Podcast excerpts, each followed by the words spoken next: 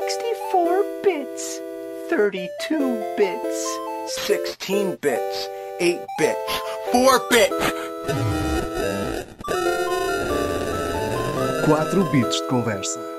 O episódio de hoje é dedicado à carrada de showcases e apresentações que aconteceram no passado fim de semana e à pasada de jogos que ficámos a conhecer.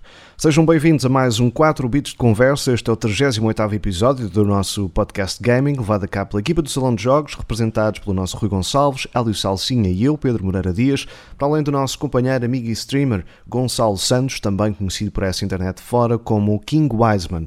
Sejam todos bem-vindos. Como é que é? Como, Como estão? É? Só para dizer que eu esta semana não sou amigo do Gonçalo, mas é só esta. Yeah, mas olha que eu sou teu amigo, Rui, porque aquilo que tu fizeste dos resumos deu-me imenso jeito. Por isso eu continuo teu amigo, mas tu não és meu. Está bem? Fica assim, eu aceito isso. Regressamos assim uma semana depois do último episódio, tal como prometemos, e até por isso mesmo hoje não temos o Bits e Bytes, não só porque não andámos a jogar nada nesta última semana, mas também porque para falar da pasada de jogos que foram apresentados, todo o tempo será curto. E a verdade é que com tantos jogos que vimos e revimos e que dissemos também muitas vezes para quê, jogar qualquer coisa tornou-se quase impossível na nossa cabeça. Ora, muito bem, vamos lá a isto. Vamos começar pelos destaques do Summer Game Fest, o evento apresentado por Geoff Keighley. Uh, tomou o lugar da E3 para ser o centro das atenções este ano e tivemos desde o novo Alien, apelidado de The Dark Descent, passando pelo gameplay de Callisto Protocol ou do COD Modern Warfare 2, de um remake que se calhar ninguém precisava, mas que toda a gente quer, fechando com uns quantos indies bastante interessantes e até um novo jogo One Piece, o Odyssey, ou um bocadinho mais de Nightingale, de Gotham Knights ou de Saints Row. Rui, vou começar pelos teus destaques e isto vai ser um podcast longo, hein?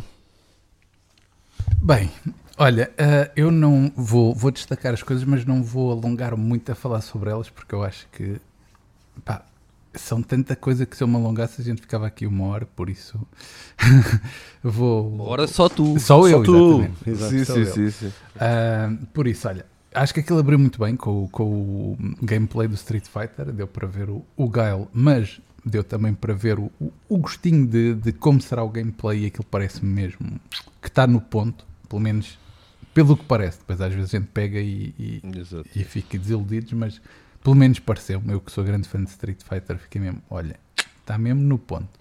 Uh, depois achei, olha, achei engraçado o, o Dark Descent. Uh, tem, um, tem bom aspecto e para os fãs, acho que os fãs do, do Alien vão adorar. Provavelmente não é aquele jogo que eu diga uau, wow, mas acho que os fãs da Alien e, e isso vão gostar. O para quem jogou o The Ascent é muito parecido, não é, uh, Rui? Uh, Decente, esse é qual? É aquele. Foi é também, que contigo também. A divisão ah, isométrica, não é? Pareceu-te? Por acaso. Pareceu-me assim um bocadinho tipo meio. Alien Breed, meio de Ascent. Não, não... Okay. Eu, eu vi isto como um jogo de estratégia, mas posso. posso... Pois não percebi se era um tipo que um mais perto de um RTS do que propriamente do, do, do não, Ascent. Não. não, não fiquei com essa ideia. Se é, se é tipo The Ascent, pode ser um bocadinho mais interessante, mas não sei. Daquilo que eu vi, não, eu não fiquei muito impressionado, honestamente. É assim. Também foi, foi tipo 2 segundos de, de imagem Exato. de cima. Exato. Não deu para ver nada. É isso, é? uma pessoa fica com a dúvida se é um RTS, se é tipo como o Ascent, tipo shoot, Twin Stick Shooter, né? E, Exatamente. Exatamente. Mas pareceu uh... bem, não é? Tinha bom aspecto. Sim, tinha bom aspecto, pelo menos isso. Depois o, o de Callisto Protocol também tem muito bom aspecto. Também tem muito bom aspecto. Acho que deve ser interessante testar. Não, não diria que, que é para toda a gente, mas testar é interessante. Ai, o qual... é, é, para uma pessoa que aqui está certamente. Sim, sim. Aqui sim, entre sim. nós. Sim. Isso eu sei que é. Uh, para ti, né? Pois, exato. Depois, pá, o Call of Duty. Eu que não sou grande fã de Call of Duty, mas aquilo está com grafismo, deixa o queixo caído, meu filho. Tipo mesmo, uau, está incrível. Fica mesmo tipo, uau. Uh, depois, olha, achei muito giro o, Witchfire, que é, um, que é um FPS, mas que eu acho que, que, que chama a atenção dos jogadores, pelo menos a mim chamou-me bastante. Uh, tipo, aqueles efeitos, uh, tudo aquilo pá, chama muito a atenção. E depois também é dos criadores do Painkiller e do Bloodstorm, e eu acho que, que é capaz de, de ser algo muito interessante. O Routine Uh, trouxe porque acho que, é, que seria giro o, o Gonçalo jogar em stream. Foi só por isso. Está tá aqui, aqui, tá aqui na lista. Está okay, aqui na lista. Pronto. Tá pronto. O Stormgate, uh, pá, gameplay nada, mas cinemáticas giras. Por isso, esperar para ver. Porque às vezes cinemáticas são muito giras e o jogo é uma bosta. Depois, pá, achei incrível o Totti deste ano, que é o Goat Simulator 3. E se não sabem o que é Totti, é Trailer of the Year. Uh, o Midnight Sun, pá, acho que é mesmo aquele joguinho típico meu, não é? Que é tipo aquele joguinho tipo XCOM que, que vai ser vai ser mesmo bom quando chegar. Uh, para quem não sabe, é o novo jogo da Marvel. Depois temos o Midnight Fight Express, que acredito que também tenha chamado a atenção de toda a gente. Não sei se vocês sim, sim. também uhum. têm apontado depois. Também, yeah. também vou lá mandar umas morraças, certamente. Exatamente, exatamente. Isso foi nesta? Foi, Foi. na Summer Game Fest. Eu sei lá, oh, oh Hélio, eu sei lá. Isso não faz mal. Isso to, todos nós vamos incorrer nesse erro de, de, termos visto os trailers, aliás, dos mesmos jogos em diferentes sítios. Exatamente. Eh, às vezes até os mesmos trailers, quanto mais. Exatamente, exatamente. Depois, pá, depois as, as, as Teen Mutant Ninja Turtles uh, também apareceu e, e, já tínhamos visto várias coisas sobre elas e, e parece ser aquilo que todos queríamos, não é? Co-op de 6 jogadores. Exatamente, incrível. E é? Game Pass. E Game Pass. E Game, Pass. Pelo menos pareceu-me que sim, que também sim. tenho aqui um, uma notazinha. Depois, o Human Já saíram algumas notas até do jogo. E... Já saíram muitas então, notas do bem, jogo. Exato, muitas reviews. Também, também está bem cotado. Yeah. O Humankind chegar às consoles acho que é uma excelente notícia porque parece-me um, um, jogo muito bom e o Pedro uhum. nisso pode falar melhor porque, porque até fez a análise. Uhum. O Metal Hellsinger também achei interessante. Uh, tem um cheirinho a Doom.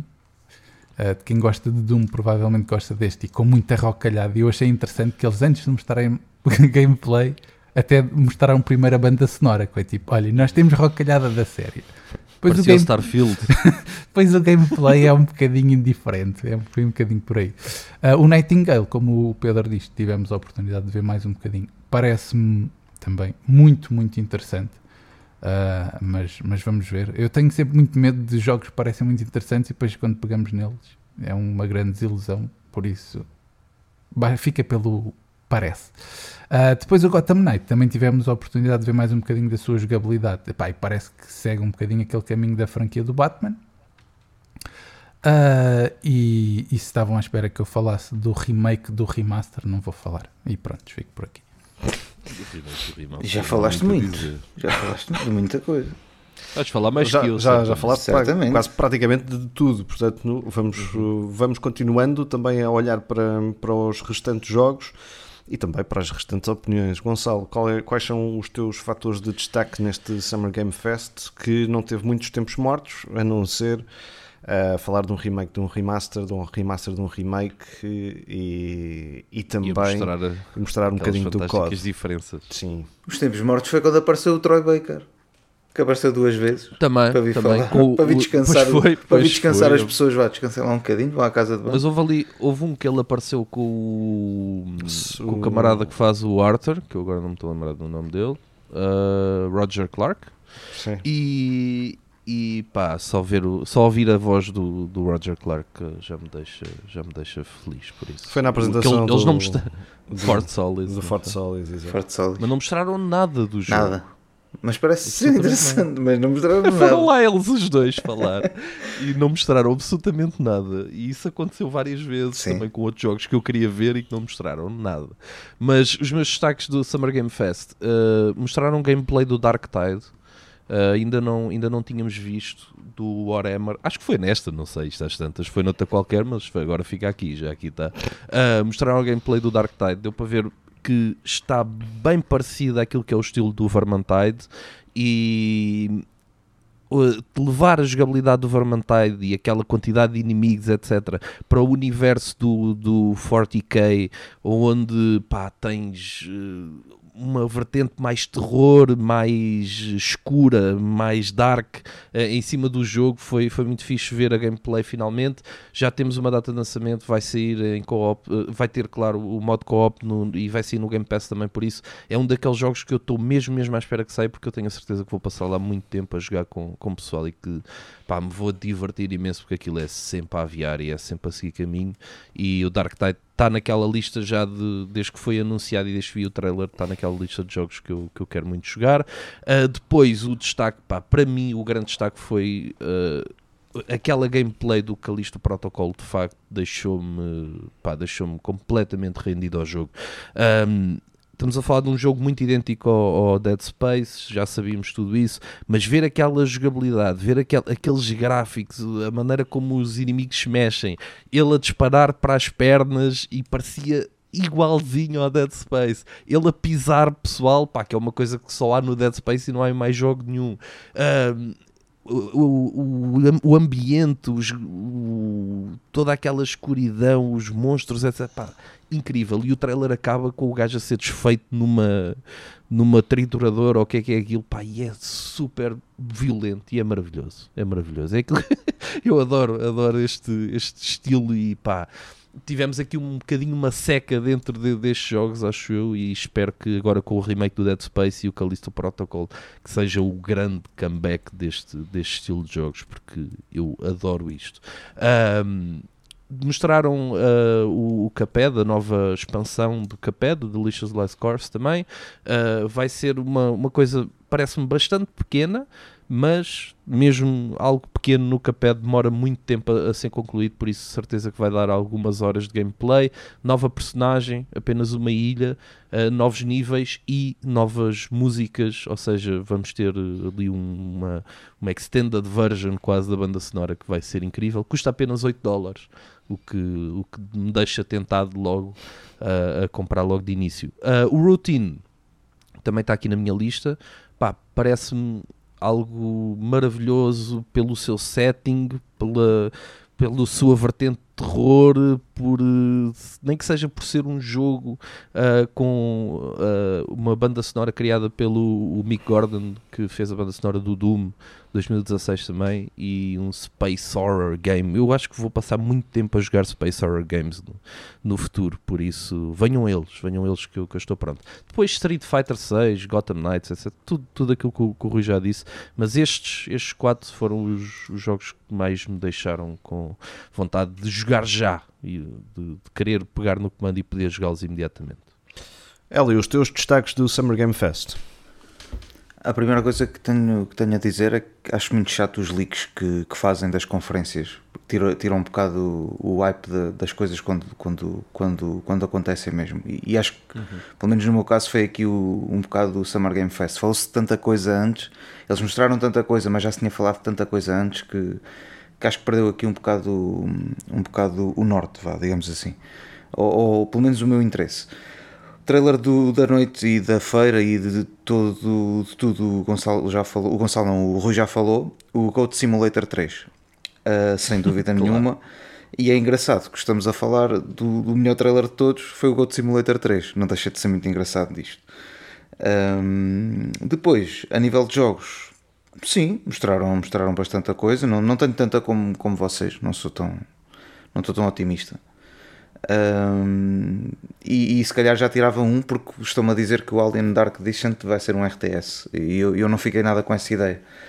Não sei, não, não, não sei. Não, atenção, okay. atenção.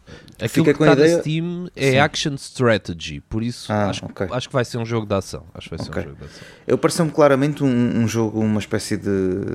à sua maneira, claro, mas de mais Rainbow Six, uh, em, que, em que éramos uma equipa de 3 ou de 4, acho que é de 4 e, e íamos varrendo, varrendo o, que fosse, o que fosse aparecendo. Não sei, foi, foi a ideia que fiquei. A nível de imagem foi muito boa, a nível de gameplay não mostrou nada, daí não sabermos que tipo de jogo é e, e, acaba por ser, por ser chato isso.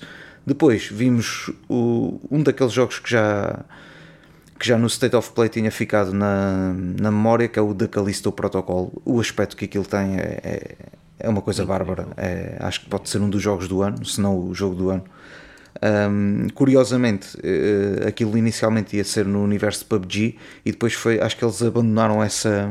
A sério? Sim, acho que aquilo não vai ser, já não vai ser no universo de PUBG, acho que é seu tempo. Eu também tinha lido isso, Sim. que era 300 anos depois dos eventos Exatamente, do PUBG, era para ser assim. isso, mas acho que aparentemente deixaram isso de parte. Não, não sei se por, por alguma questão de história, se por alguma questão, se por outra questão Sim. qualquer. Epá, dá-lhes outra liberdade também. Sim, para, para não ficam tão limitados, se calhar, não é? Exato, é isso, não ficam agarrados ali a um universo.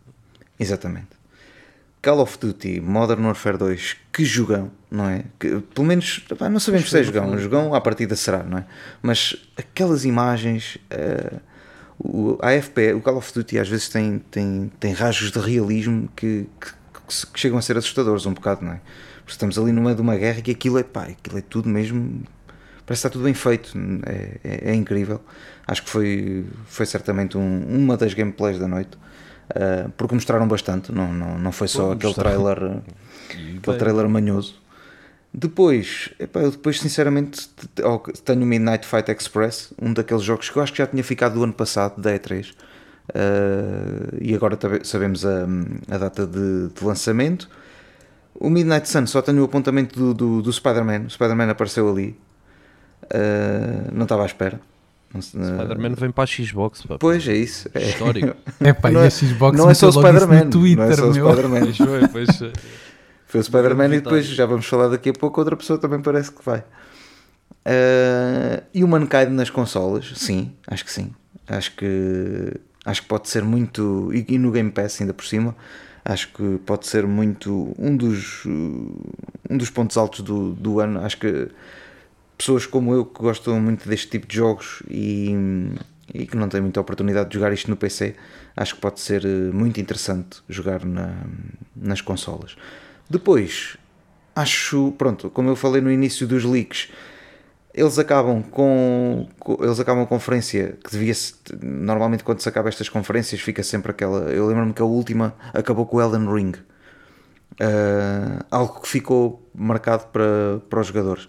Esta acaba por ter o azar de ter acabado com um leak embora, embora houve muitos que não se confirmaram as datas de lançamento do God of War mais gameplay do God of War isso não houve nada mas houve o Last of Us 1 remake ok tudo bem para quê?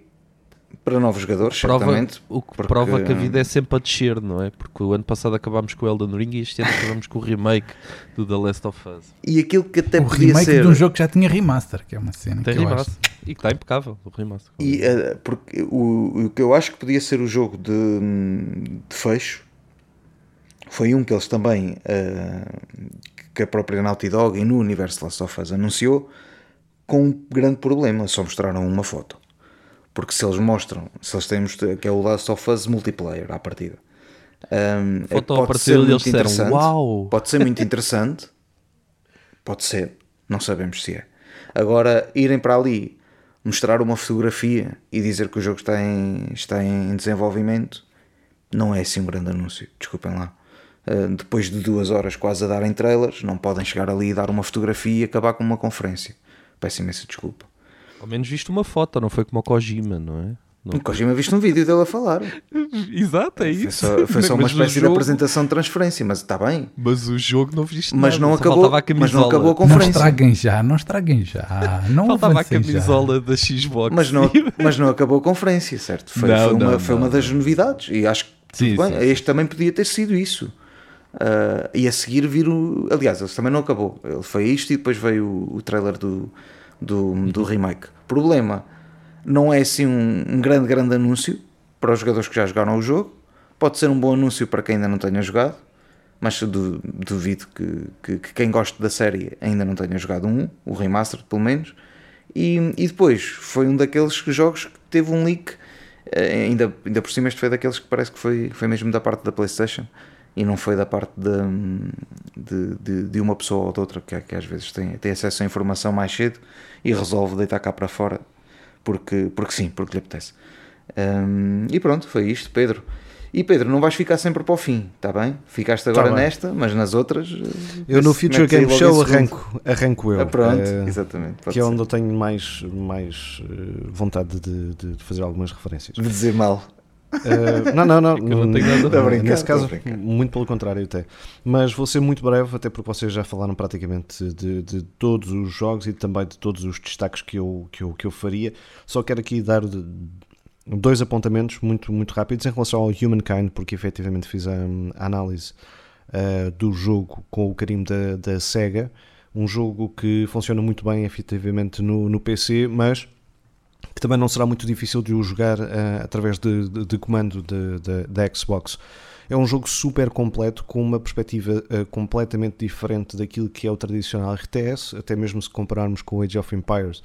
Estamos a falar da evolução do ser humano desde os tempos da pré-história até chegar a Marte, e é essa a ideia que o jogo tem: é criarem a vossa civilização perante aquilo que é a vossa escolha. Eh, isto é, não têm que percorrer a história tal como ela foi, escolhem as civilizações e de uh, ciclo a ciclo, de nível a nível, se quiserem, de missão a missão, podem escolher uma outra civilização e construir a humanidade da forma que vocês achavam que o deviam fazer. É uma proposta super interessante e um, ehm, com muito agrado vejo-a chegar então agora às consolas e ao Game Pass para toda a gente poder uh, jogá-lo. Aqui só mais um apontamento em relação a, a, mais um ou outro jogo que gostaria depois de falar um bocadinho mais, mais para a frente. O American Arcadia uh, pareceu-me muito, muito bom. Um, falámos aqui do, do, do, do Totti, o Goat Simulator 3, a fazer aqui a referência que também faz uma ligação com o Dead Island 4 uh, 2, uh, Dead Island 2, não é? Uh, se não estou em erro. Uh, sim, sim, sim, sim, sim é, é o 2. Uh, e por isso é que foi tão, tão engraçado. Se se lembram, em 2014 o Dead Island 2 foi apresentado com com, com este trailer que agora foi transformado com cabras a darem porrada a toda a gente. Portanto, é claro que é, é, é um dos momentos da noite. Pá, quem não fazer... gosta de jogos de cabras, não, não sei. Não sei o que é que anda aqui não a fazer no mundo. Não sabe o que é a vida. Não sabe, não sabe o que é, é a vida. Ainda não descobriram eles que é uma música dos peitinhos da cabritinha, senão ainda tinha, tinha, ah, tinha sido o, o som de fundo. Ia de ser música de menu. Exato. Só fazer um apontamento em relação ao Marvel's Midnight Suns, que apresentou basicamente o roster uh, da, das personagens que, que vai ter uh, durante o jogo. Tenho aqui uma, uma ligeira ressalva em fazer em relação a este jogo. Tenho algum medo, visto que vai existir um Season Pass e que vai haver conteúdos que vão ser libertados ao longo do tempo, se não vai ser um bocadinho como aconteceu com o Marvel Avengers, das personagens uhum. irem sendo libertadas e se isso não pode estragar um bocado a pica do jogo. Acho que a nível de proposta é incrível, um jogo por turnos, de cartas, de combate, estratégia, com o mundo e o universo da Marvel, até um universo que, que, que me apraz substancialmente porque vai apanhar ali as várias gerações de, de X-Men do futuro e do passado, não só X-Men, mas X-Force, etc. Portanto, parece-me uma proposta super interessante. Um... E não achas giro, de, não sei se, se hum. também concordas, que é, uh, tem lá mais personagens do que o que dava para chamar a atenção pelo pouco que sabíamos, mas eu fiquei um bocadinho impressionado porque tem muito mais personagens do que aquilo que eu achava que ia ter. Porque o que Sim. eles mostraram parecia tipo Wolverine, X-Men alguns, assim, uma coisa assim. E, e, pá, e a verdade é que tem lá bastantes personagens que eu não estava à espera. Sim, porque repara, um, não vai só buscar uh, os típicos vá, Avengers, não é? Que, que estamos habituados, nem os X-Men, vai buscar os Runaways, vai buscar os X-Force, vai buscar o Blade, vai buscar uh, o Ghost Rider, que são às vezes aquelas personagens que nós vemos assim como, como menores, mas, mas que nem tanto. E, e, tem uma proposta bastante interessante porque utiliza esse universo Marvel todo em, em, conjunto, tendo tu que criar a tua própria personagem. Isto é, a tua personagem será tipo um, uma espécie do caçador que vai ter que parar a Lilith, uh, que é uma das uh, dos arcos em que foi baseado o, o jogo da, da, das comics um, em que a Hydra, portanto, como todos nós conhecemos, a Hydra acaba por reanimar a Lilith, a mãe dos demónios, e, e nós somos a criança que tem, uh, digamos assim, o poder para, para a destruir, mas tem que se aliar a outros seres uh, sobrenaturais, uh, mutantes, como os X-Men e por aí fora. E portanto tem essa, essa característica, tem uma característica que parece-me bastante interessante, que não é só aquele combate de estratégia e tudo mais, porque podes te ir relacionando com as personagens nos locais e falar com elas e tem alguns diálogos, tens alguma envolvência do ambiente dos cómics e, do, e, e, da banda desenhada e do universo Marvel que me pareceu bastante interessante. O rol de personagens ainda me pareceu mais interessante, como tu dizias, e, e muito bem porque tem uh, muita, muita gente e, e se calhar uh, algumas das personagens que não são assim tão referenciadas e que têm uma história bastante interessante. E portanto, a minha única ressalva é mesmo se a questão do Season Pass não vai ser tipo depois por blocos e isso não te vai forçar a gastar dinheiro, não é? Na, na, na verdade. Já há edições, tipo Marvel Avengers. Tipo Marvel Avengers. Exato, porque já vimos isso acontecer. É? O que me fez um bocadinho red flag em relação a isso foi vi eh, três edições uh, do jogo, a edição para PlayStation 4 e Xbox One, uma edição enhanced para a PlayStation 5 e Xbox Series, uma Digital Edition para conseguir eh, jogar em PlayStation 4 e PlayStation 5, Xbox One, Xbox Series e depois uma Deluxe Edition com o Season Pass e cosméticos e isso assusta-me sempre, que é quando começa a ver skins, cosméticos, Season Pass com coisas começa a ficar logo o jogo um não saiu. E no, o jogo não saiu já começa a ficar um bocadinho em, em alerta. Esses são, para além daquilo que obviamente vocês já, já referiram em relação aos jogos, são os meus um, principais destaques um, fazendo também essa menção ao Midnight Fight Express que acho que é mesmo daqueles guinhos muito afixos para, para correr e, e, varrer tudo e mais alguma coisa à frente. E depois só quero fazer aqui o último apontamento, não me alongando mais, prometo, em relação ao Saints Row, que foi apresentado aquilo que é o Boss Factory, um, que nós também tivemos a oportunidade de experimentar em primeira mão em antevisão, até mesmo quando, quando saiu depois efetivamente o trailer, uh, é uh, basicamente uh, a fábrica de customização do vosso chefe que vocês depois podem importar para o Saints Row. E a quantidade de possibilidades de customização é uma loucura, eu acho que eu nunca tinha visto um editor de personagens tão completo, tão completo e tão complexo também, com tantas oportunidades de fazer um, é claro que não há um, um editor de personagem onde possas um, aumentar uh, os Países Baixos, não é? Uh, portanto, podes aumentar os Países Baixos até ficarem uns países enormes, se me faço entender. uh... o coisa, o, não era o Cyberpunk É o coisa, é, exatamente, dá para aumentar o coisa. Dá, mas o Cyberpunk também tinha, não tinha? Mas dá, ah, dá, tem.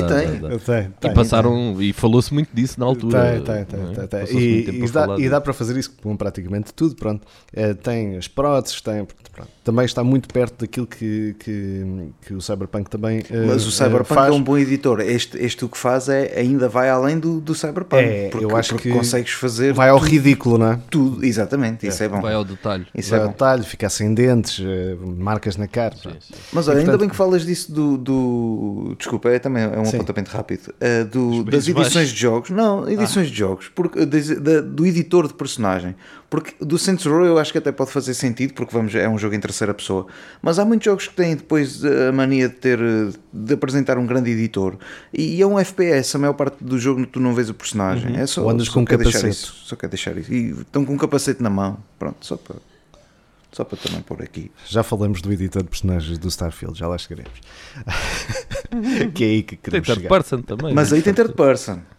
Pronto, está bem, mas depois está com um fato e com um capacete na cabeça. Certo. Então, mas queres que ela nu no espaço também? Pá, claro. Esta então, gente não sabe o que quer. Realmente. O espaço, então, o espaço é a última fronteira, dá para tudo. Bem, uh, deixemos assim a Summer Game Fest para passar para o Future Game Show, que foi apresentado pela voz de Geralt e de Yennefer em The Witcher 3. Estamos a falar de Doug Cockle e de Denise Gog, uh, respectivamente. Aqui tivemos gameplay de Planet of Lana, Morbid Metal, Serial Cleaners ou Sunday Cold e as novas propostas com o carinho da Team 17 ou da Quali.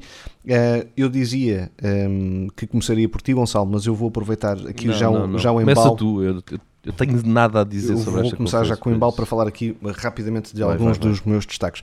Um, a Future Games Show é feita em parceria com a Games Radar, portanto, um site de, de, de videojogos, e um, tem sido e tem, tem tido a oportunidade de dar conta de alguns videojogos um bocadinho mais fora da caixa e um bocadinho mais desconhecidos, mas uh, geralmente prima pela, pela, pela, qualidade, não propriamente pela quantidade.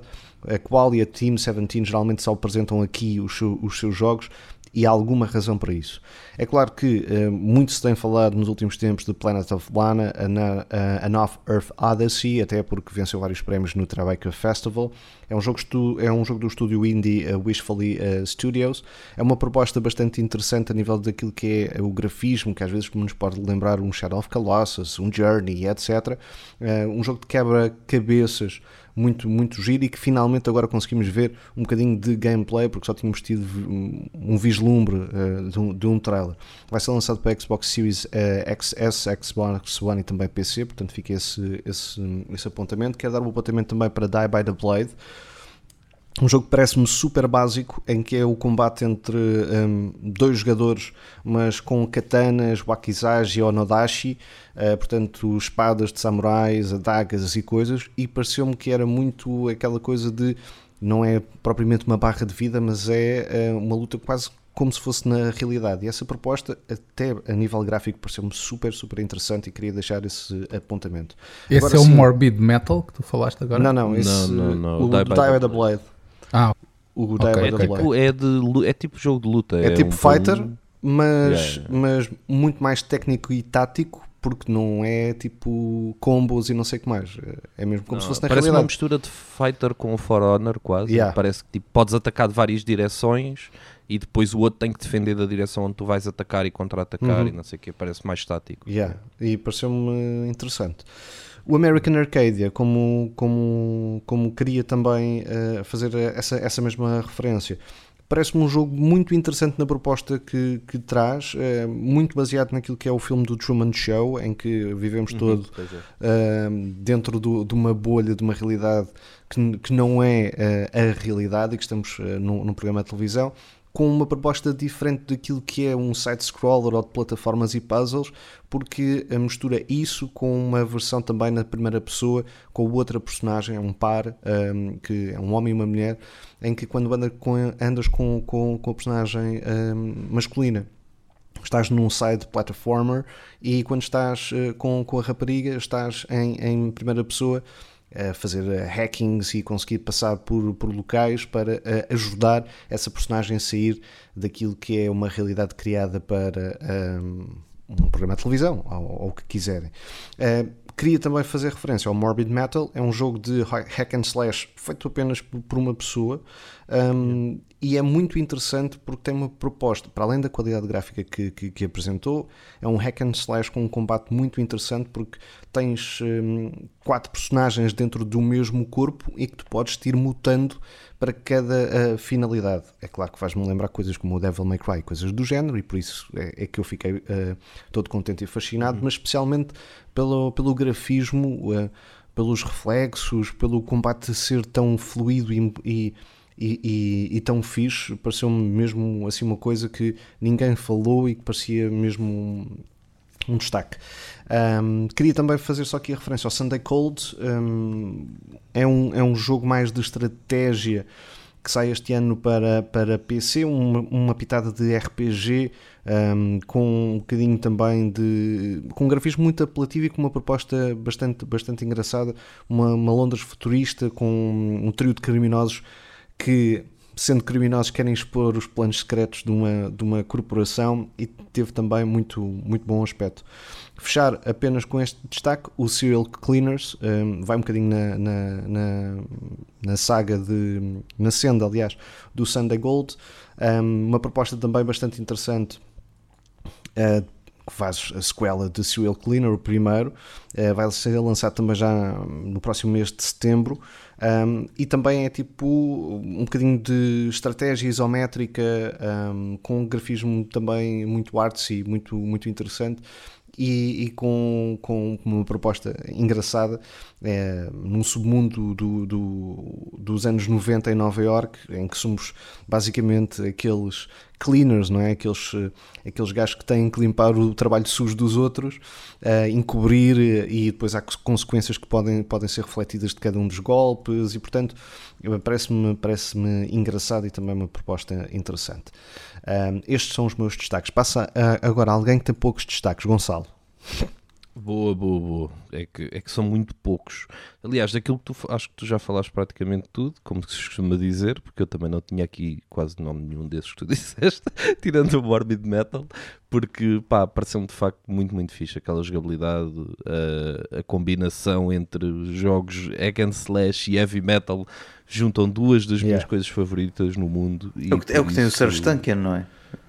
Não, o Surge Tank ah, não, é, é um jogo é que é um rhythm, acho que é um rhythm shooter, se não estou em erro. Okay, okay. Uh, que epá, o Rhythm Shooters de facto tenho algum problema. Desde que joguei um em que eu estava a disparar e a arma não disparava porque não era no ritmo certo. E eu pensei, não, isto, isto mexe com o meu sistema nervoso.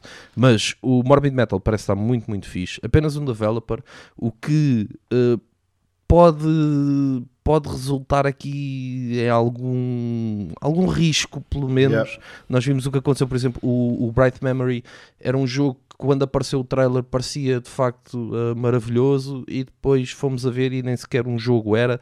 Tenho medo que, que porque nós vimos luta sempre na mesma arena, sempre no mesmo espaço uhum. e tenho medo que possa faltar alguma coisa, principalmente nessa parte dos ambientes e, e de, de, onde se desenrola o jogo. A jogabilidade parece estar incrível e de facto lá está. Combinar hack and slash e heavy metal para mim já é quase uma vitória.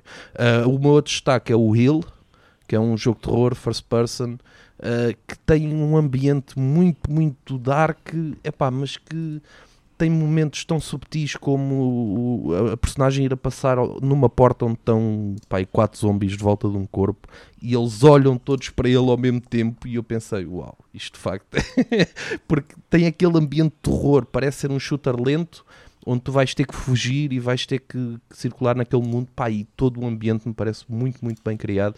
Já tinha visto alguns vídeos deste jogo, na altura as pessoas até diziam que não era um jogo real, que, que era algo criado apenas para, para haver um trailer, mas o Hill é um jogo real e vai, e vai acontecer e eu mal, mal posso esperar para, para o jogar. O American Arcade parece ser muito, muito fixe, uma ideia original.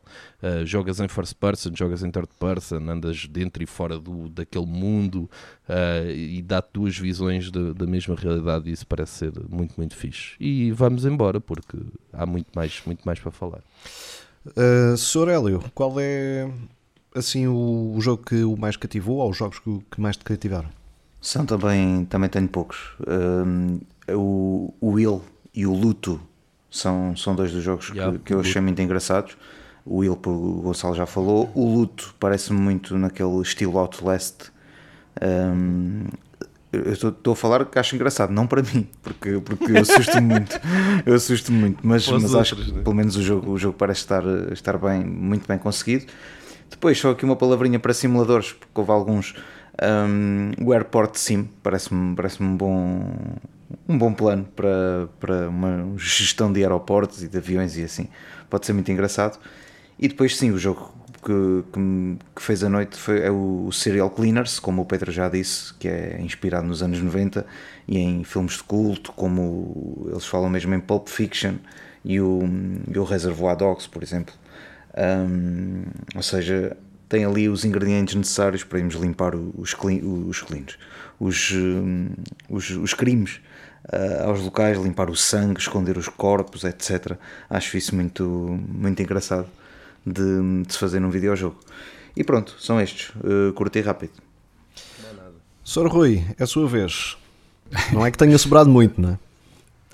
Ainda sobrou muita coisa, vocês. Porra, não, o problema, o problema é esse, é que aquilo foram 4 horas de trailers, eu já não podia ver trailers. Olha, há ainda aqui outro que eu não sei se aquilo vai ser giro ou não, que é o, o Turbo Golf, eh, eu não sei o nome, esqueci-me do nome. Ah, é tipo um... É tipo o Rocket League, mas do, em Golf, Sim. acho que é uma espécie Eu pensei, não dará para processar por isto? Eu pensei que fosse o, o Rocket League uh, a ter um novo, um novo modo de jogo. É o Turbo Golf Racing, é assim. Então, olha, Achei muito interessante logo a abertura com o Outpost. Achei que é um jogo que quem gosta de FPS provavelmente vai ficar interessado. Tem um grafismo muito bom e parece uma proposta interessante. Acho que o trailer que trouxeram do Nightingale também é muito bom porque é muito grande e é bastante explicativo de tudo o que é o jogo, porque consegue ser um jogo de FPS, um survival ao mesmo tempo, de exploração, para que é que servem as cartas e eu achei que este foi o melhor trailer de todos do Nightingale, por isso quem quem quem tá quem quer saber mais do jogo que vá ver o trailer do Future Game Show do Nightingale, que está lá bem explicadinho o que é que vai ser o jogo. Depois com também aquelas, tenho... desculpa, uh, uh, Rui, com aquela explicação especial de, de, de, como podes criar os portais com as cartas e que, portanto, tens uma infinidade quase de, de níveis para explorar devido a isso, não é? Sim, facilita a exploração, podes escolher também logo à partida aquilo que, que vais à procura. Uh, e deixa, deixa, cria-te logo o um mundo, por assim dizer, com, com aquilo que tu vais, tu, tu estás à procura.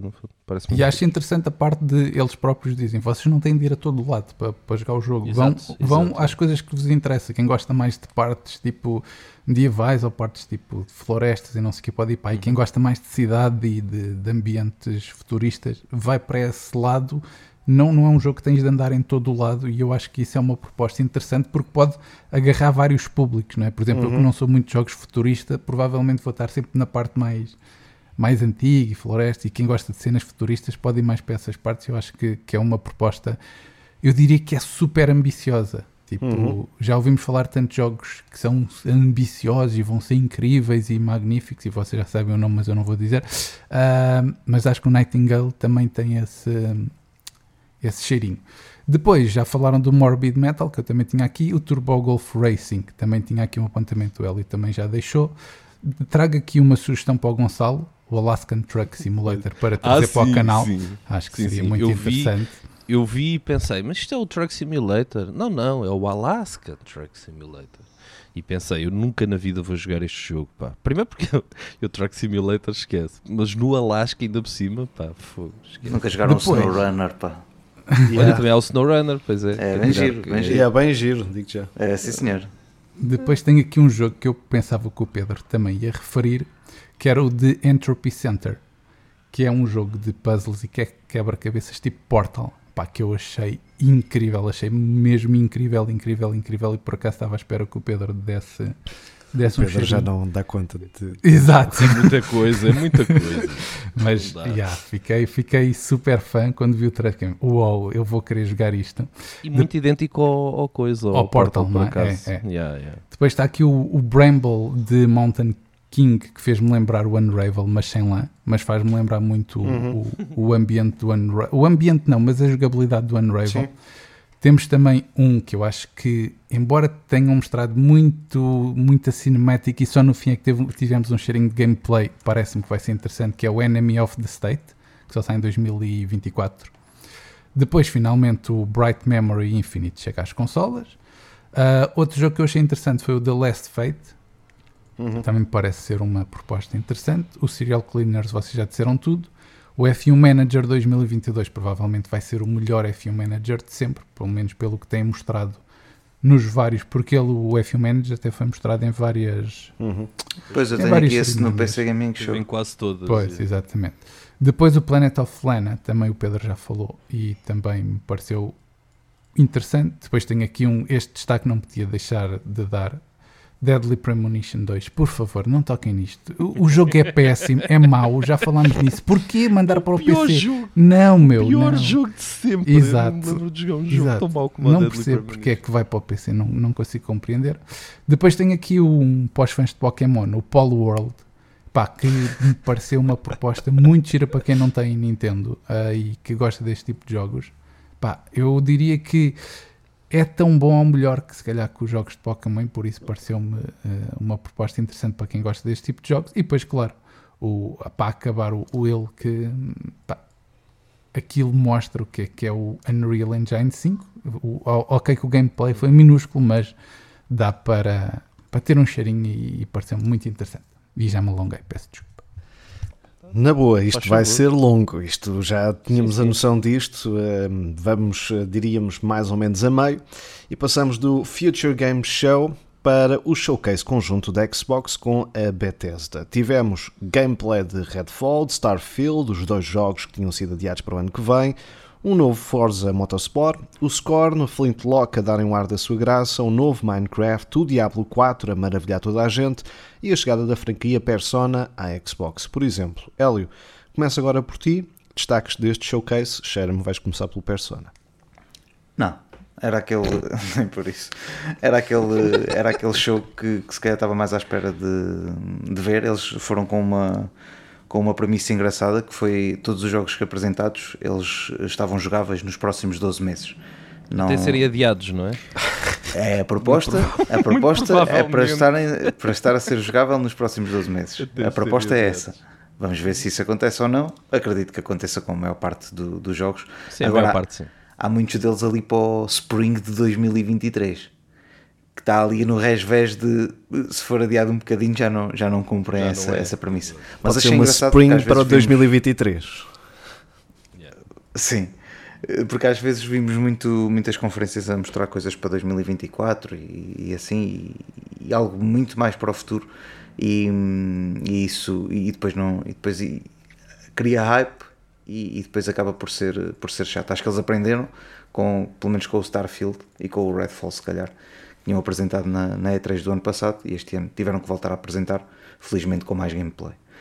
Uh, começou muito bem a conferência com o Redfall. Acho que está ali, pode estar ali um belo jogo, pelo menos para jogarem co-op. Um, uh, tem muito. Vou-te já. Vou Pá, o Rui vai já destruir isso. Vou-te já destruir-te isso. O jogo é um jogo single player que é possível jogar em co-op. Quem está a jogar em co-op não avança no jogo só o host é que é o host, avança. É o host avança, sim. Por isso é, é um jogo, tal como os Far Cry, que dá para jogar em co-op, que ninguém vai querer jogar em co-op porque eu não estou para perder horas e horas no jogo, jogo com outra vezes. pessoa e não, não evoluo. Por isso vai ser um jogo single player em que eles dizem tem componente co-op, é zero co-op. Isto é, eles deram a entender uma cena quando o jogo é completamente outra. É absurdo. Eu também tinha ficado com essa ideia que era, que era co-op. Sim, por acaso vi isso, vi isso já depois do, do host, um, mas pensei que não fosse, não fosse tanto tão, tão assim, tão, tão linear assim.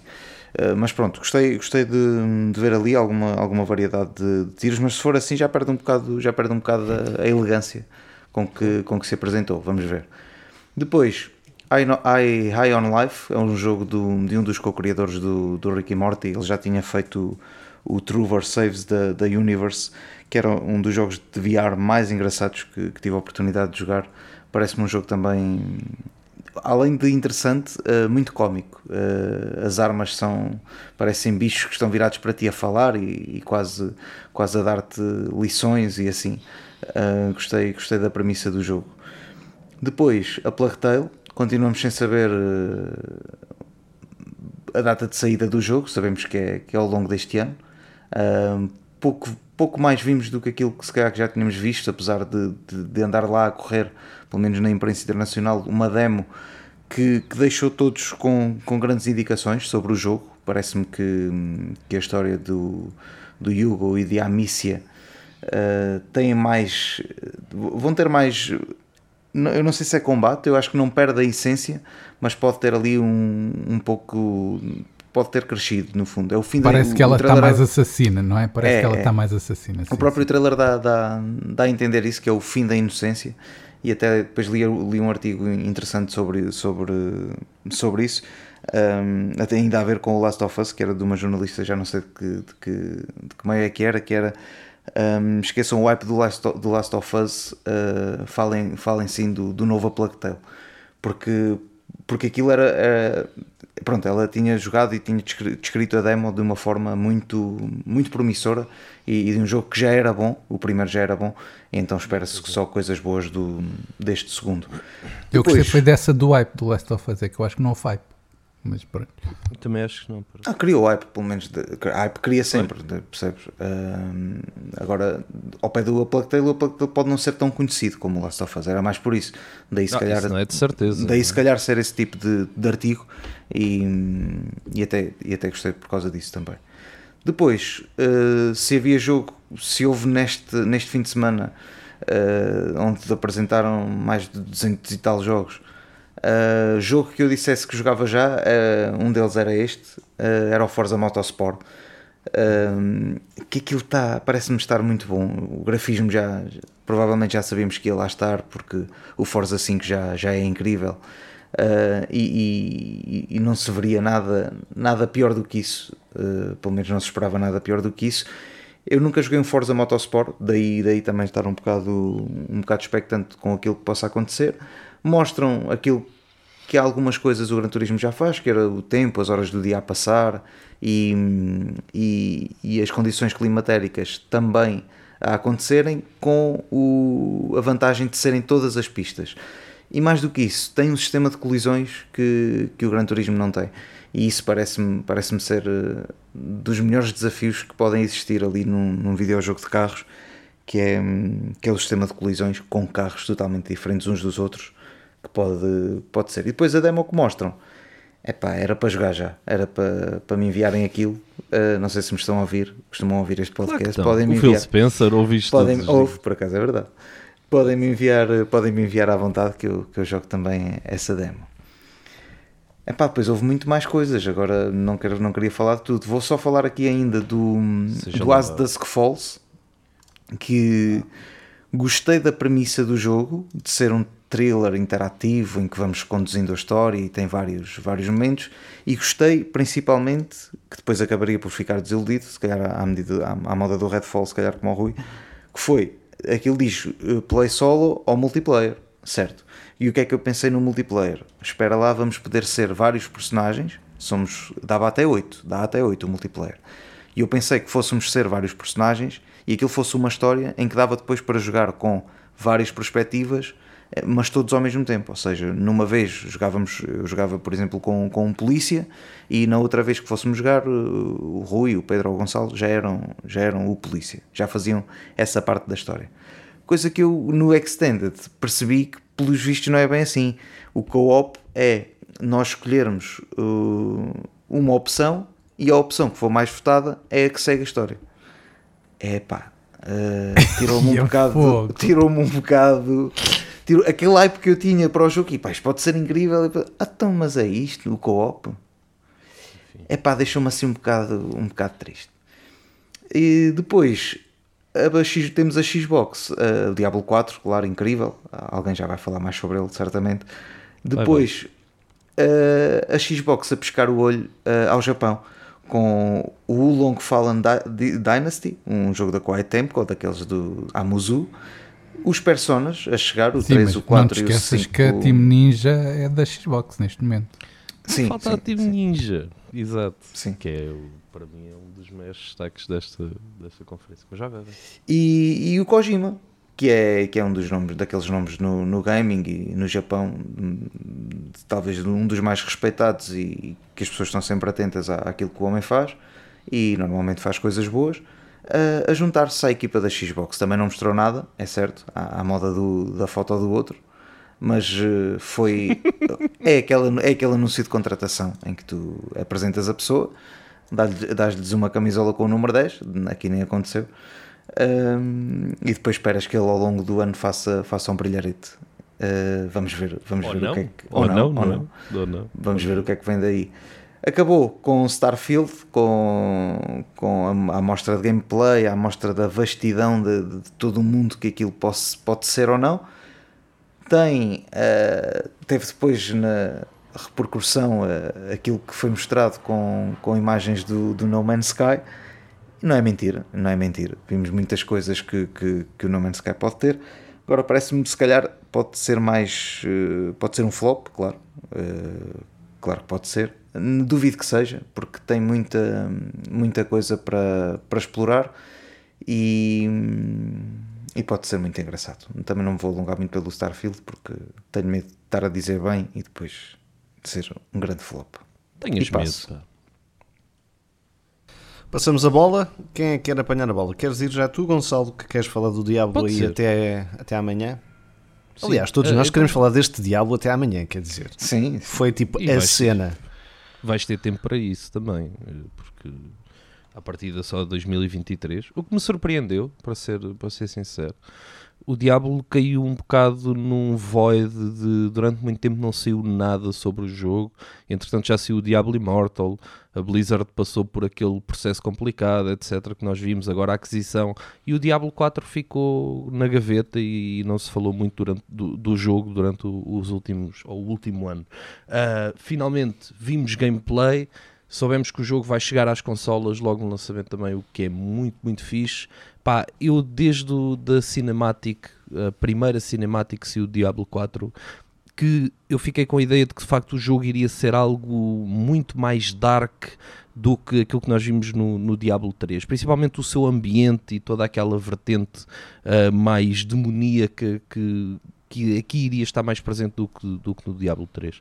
E quando nós vemos de facto esta, este, esta quantidade de informação que nos chegou, porque uh, acho que nunca vimos tanta informação sobre Diablo como, como vimos agora, se formos a juntar estes 6 uh, ou 7 minutos de, de, Diablo e tudo aquilo que sabíamos sobre o jogo até aqui, ficámos a saber muito mais nestes 7 minutos do que nos últimos anos, o que mostra que de facto Diablo 4 vai ser, espero eu, uh, a continuação de um dos melhores, uh, se não o melhor jogo dentro do, do seu estilo, porque pá, para mim Diablo é, é, especial não só pelo seu lore, pela sua envolvência, mas, mas por ser o Diablo, por, por, pela sua jogabilidade, que o 3 é incrível e, e, acho que o 4 vai, vai continuar nessa vertente e eu espero que seja mesmo muito, muito bom.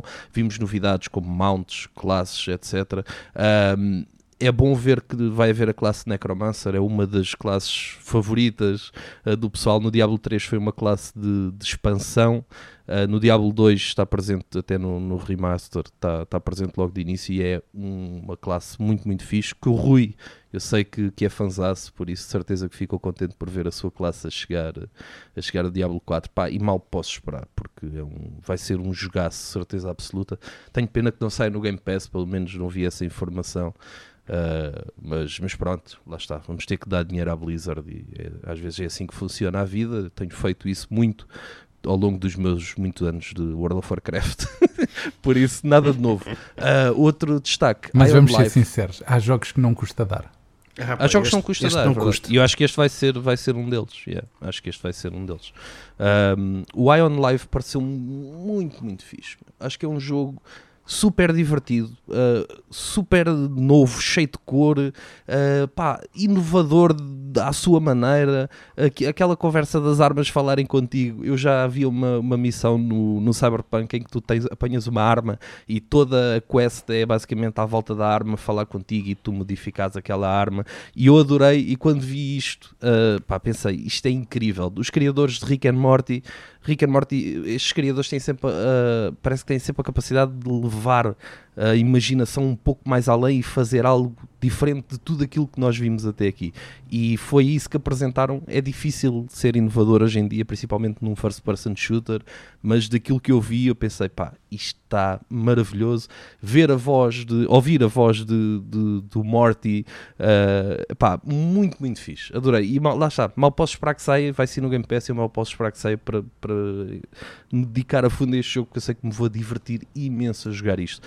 Outro destaque, o Forza Motorsport, pá, vocês já falaram e provavelmente vão falar mais. Parece estar incrível e, e mal posso esperar também que chegue, mas, mas não é o meu jogo de eleição. Agora, outro que de facto, este sim parece-me ser uma, espero eu, uma masterpiece. Uh, é o Wulong Fallen Dynasty da Team Ninja. Estamos a falar dos criadores do Neo, estamos a falar de, de alguém que já tem experiência dentro deste tipo de action RPG. Uh, este jogo vai sair no Game Pass também logo no lançamento e parece-me ser incrível porque parece-me levar toda aquela densidade do Neo, daqueles Souls-like que para ser sincero, é capaz de ser os melhores Souls-like ou os melhores Souls uh, fora da From Software, é capaz, são capazes de ser os da Team Ninja e pá, lá está, com provas dadas, com Ninja Guidance, etc. Temos, tem tudo para correr bem, a meu ver, e eu mal posso esperar que esse jogo chegue, porque aquilo que nós vimos ali no trailer, pá, parece ser incrível e parece muito mais um jogo PlayStation do que propriamente um jogo Xbox, o que também é interessante. Mas não ficaste um, com a ideia que aquilo podia ser um, um uma, e também por ser por ser da da Koei Temco e ter um Dynasty quase no nome, de ser um, um, um Muzu? Não sei, não sei, honestamente não sei o que é, o que, é que eles podem fazer ali uh, pelo pelo os, tu vês ali alguns bosses etc e eu, eu não sei se aquilo uhum. não diria que seria um Souls-like mas, mas que será claramente aquele clássico action RPG de não sei se será propriamente um hack and slash mas será um action RPG que é esse o género que está que tá pelo menos na na Steam, por isso acho que okay. será mais esse o caminho deles. Vamos, vamos ver depois como é que, como é que sai o que é, o que é que sai dali, mas pá, parece, Tem parece um jogo, um jogo sério. Sim, sim, sim, parece um jogo sério. E lá está a ver um jogo da Team Ninja a chegar assim, lançamento ao Game Pass, é, pá, é maravilhoso, pelo menos para mim que, tenho estado mais pela Xbox do que, do que na PlayStation. Uh, depois, o, o, outro destaque é o Starfield. Uh, eu tenho aqui escrito altamente ambicioso, forte probabilidade de fracasso. É, é isso mesmo. porque é, isso porque é mesmo. é exatamente isto que eu acho. Pá, eu quero, que, eu quero, honestamente, do fundo do meu coração, que o Starfield seja o, o melhor jogo do mundo. Agora, se eu acredito que assim que o jogo sair vai ser o melhor jogo do mundo, eu tenho muitas dúvidas. Quando se tenta ser tão ambicioso como eles são, eh, eu tenho medo que aquela, aquela atenção ao detalhe e aquele, pá, aquele polimento extra que não esteja presente, vamos ver como é que o jogo sai. Pá, se há também, lá está, se há estúdio com, que não precisa de provar nada a ninguém e com provas dadas, de facto são eles, mas mesmo assim é impossível uh, partir, não partir de pé atrás quando se vê algo tão ambicioso, exatamente por isto, porque quando se tenta ir muito longe, a probabilidade de fracasso, o risco é grande, a probabilidade de fracasso é grande, mas a correr bem, uh, o, o, a recompensa pode ser ainda maior. Uh, pá, parece-me ser um jogo estupidamente grande com uma quantidade de customização, tanto na nave como na, na, personagem, absolutamente incríveis.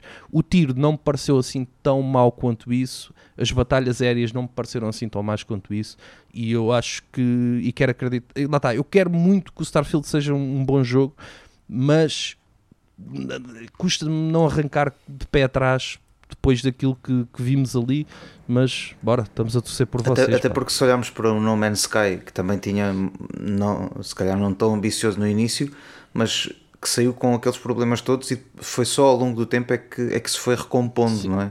Sim, e, sim, e demorou 5 anos a ser um grande, grande jogo, se calhar. Mas, Mas eu, eu, acho que, que aí estamos a falar de estúdios bem diferentes. Uma coisa é isso, é, é, é isso, é, isso, isso, é, verdade, isso é verdade. Exato, isso é verdade. Exato por um lado tens um estúdio que, que está, mais preparado, um jogo é? este está mais preparado. muito grande e muito ambicioso e é quase o seu, o seu jogo de estreia e depois do outro é. lado tens um estúdio já com provas dadas e com, e com já universos muito grandes, porque a verdade é essa, Exato. eles já criaram outros universos não igualmente grandes, mas muito, muito grandes. Pá, e, e, pronto, ah, eu, lá está, é o que eu digo. Eu quero acreditar que vai correr bem, mas é impossível não ficar logo um bocadinho de pé atrás, até porque quando nós vemos jogos a querer arriscar tanto, pá, a experiência recente às vezes tem-nos dito que, que é melhor termos as expectativas controladas pois, pois. para não, mas, para não sermos desiludidos. Repara, eu, eu, depois não vou tocar mais no Starfield, por isso vou-te agora interromper um bocadinho. Até podemos já falar. A Bethesda uh, já tinha um jogo, entre aspas, tipo medieval e, e época antiga, que é o Elder sim, Scroll. Sim. Tens o pós-apocalíptico. Tens o pós-apocalíptico, que é o, sim, sim. Que é o Fallout. E agora tens o altamente futurista espacial. e espacial, que é o Starfield. Uh, e pelo, em que eles pelo, vão aproveitar é, os universos dos outros para pôr em alguns planetas, certamente. Sim, provavelmente, mas, mas a parte que, é, que eu acho que o pessoal precisa tirar daqui, e eu acho que é, que é o que estão a fazer mal com a comparação com o No Man's Sky, é que aquilo não é um jogo de exploração como o No Man's Sky. Isto é, tem a sua exploração, mas é principalmente um jogo narrativo. Sim, Até porque é eles RPG. já disseram que aquilo vai ter mais de 200 mil uh, linhas de, de, de, vozes. Estás Sim, é cena assim é um RPG, é muito, não é? muito RPG. Uh, Sim, acho, que tem 30, eu... acho que tem 30 a 40 horas de, de história principal, mas de depois fazes a história à tua maneira, tens várias exatamente. quests, podes ir em expedições com, com os teus é, amigos. A comparação. A, a customização com... da nave parece-me parece absurdamente bem feita e com tanta coisa que se pode fazer. A comparação que, que, que podemos fazer com o No Man's Sky eu acho que não faz muito sentido. Poderá fazer sentido no o que é que se pode fazer uh, se esquecermos a história do jogo. Yeah, aí é muito parecida, mas eu acho que não tem nada a ver. E digo já, eu não estou nada coisa porque é um jogo que não me diz nada, o Starfield, porque pá, não é o meu género de jogo, eu não gosto de jogos espaciais, não gosto de jogos futuristas. Quando eu digo não gosto, é tipo no aspecto, pá, não, não, não me atrai. Eu sei que há pessoal que fica louco, ei, não sei o que, naves futuras, não, não, não, não, não. Pá, a mim não, não me atrai. Eu prefiro, lá está, eu estava muito mais ansioso se dissessem, e vai ser é o Elder Scroll 6. Uau, sim, qual Starfield, percebes? Uh, por isso é um jogo que não me diz nada. Agora eu acho que estão a fazer comparações que não fazem qualquer sentido Uh, eu também acho que não. E, e é porque é basicamente para. Ah, vamos mandar abaixo. Pá, não, calma, yeah. vamos lá ver o que é que aquilo sai. Duvido que saia um fracasso, até porque eles já tiveram um fracasso e aprenderam a lição com o, com o Fallout 76. Uh, ah, por isso duvido que aquilo saia um fracasso. A questão é que é muito, é muito recente esse fracasso, percebes? Uh, Mas foram melhorando, que ainda foram está, melhorando ainda, também. Sim, e, e, está muito melhor agora do que estava no lançamento. Uhum. O meu problema é que, é que quando tu lanças um jogo desta dimensão, se ele é um fracasso ao lançamento, às vezes vai ser muito difícil de recuperar. E nós vimos o, o Cyberpunk, por exemplo, agora é um ótimo jogo, ninguém fala do Cyberpunk já. E mesmo por aquele risco que lá está, que, que, tentaram ser ambiciosos e falharam no lançamento, e hoje em dia ninguém fala do Cyberpunk e é um excelente RPG e é um excelente jogo. Por isso, eu, eu, concordo com o Rui, eu acho que as comparações com o No Man's Sky é só uma maneira de mandar abaixo algo que ainda não saiu, uh, porque lá está, ambos têm naves, ambos têm, sei lá, bichos e, e, estas coisas, e parece que são, e vão buscar exatamente as imagens para parecer que aquilo são é o mesmo jogo ou que é copiado, mas depois quando tu de facto vês o trailer do, do Starfield e sem, sem tentares fazer comparações absurdas com qualquer outro jogo, tu pá, percebes que eles estão de facto a seguir o seu próprio caminho e a tentar fazer a sua própria coisa e arriscando e, e lá está, espero que isso que, que seja recompensado esse risco porque eu acho que só ou é recompensado ou então vai ser pode ser um fracasso. Espero que não seja. Espero que seja um grande jogo e um grande exclusivo, porque a Xbox precisa, precisa de, de jogos assim grandes, por assim dizer. Muito bem, passo para o Rui, posso passar? Não, arranca tu, Pedro, depois eu pego nos restos. Nos restos? Os ossos.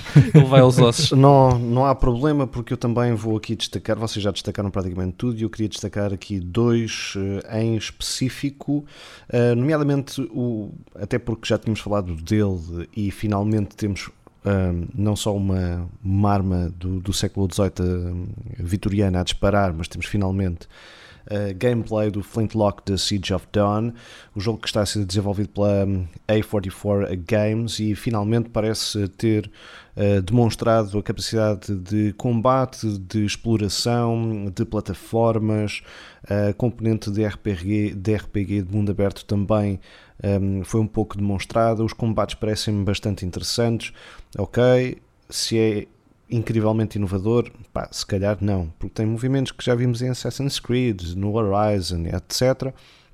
Mas pareceu-me uma proposta gira, interessante. Um, interessante porque tem um companheiro uh, especial que é o Winky.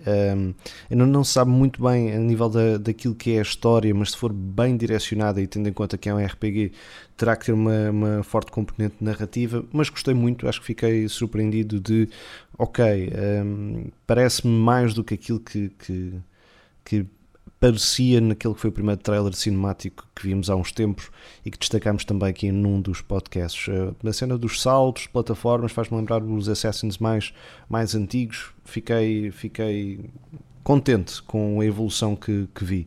Outro jogo que quero destacar é o The Last Case of Benedict Fox. Aliás, uh, falei aqui do do Flintlock The Siege of Dawn e vai estar disponível logo no Game Pass. Este The Last, The Last Case of Benedict Fox também vai estar no Game Pass. Aliás, abro já este parênteses. Eu acho que o mais importante de, de toda a conferência, de todos os showcases dos dois, da Xbox com a Bethesda, foi efetivamente a quantidade de jogos que vão chegar no dia de lançamento ao Game Pass. Acho que isso continua a ser a aposta que a Microsoft e a Xbox estão a fazer neste momento. É os jogos chegarem ao Game Pass, foram cerca de 25 títulos, não me falha a memória. Este é um dos que poderá ter passado um pouco mais despercebido.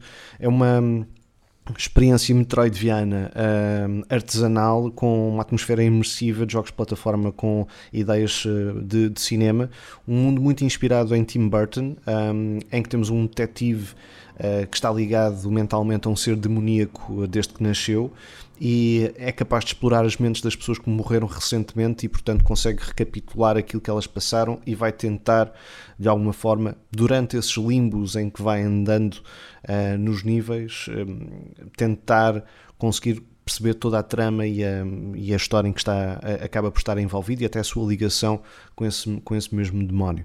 Fez-me lembrar muito o Heart of Darkness, que foi um dos meus jogos, é um dos meus jogos prediletos de sempre, uh, pela proposta e pela, pela arte gráfica, e tendo aqui um bocadinho até a inspiração dos filmes de Tim Burton desse imaginário, é, é daquelas coisas que mais me chamou a atenção. Já falei do Midnight Fight Express que também eh, chega ao Xbox uh, Game Pass, eh, portanto, mais um dos jogos que queria e que vai estar disponível no serviço. Isso é inacreditável. Fiquei babadíssimo, aliás, tinha dito ao Rui.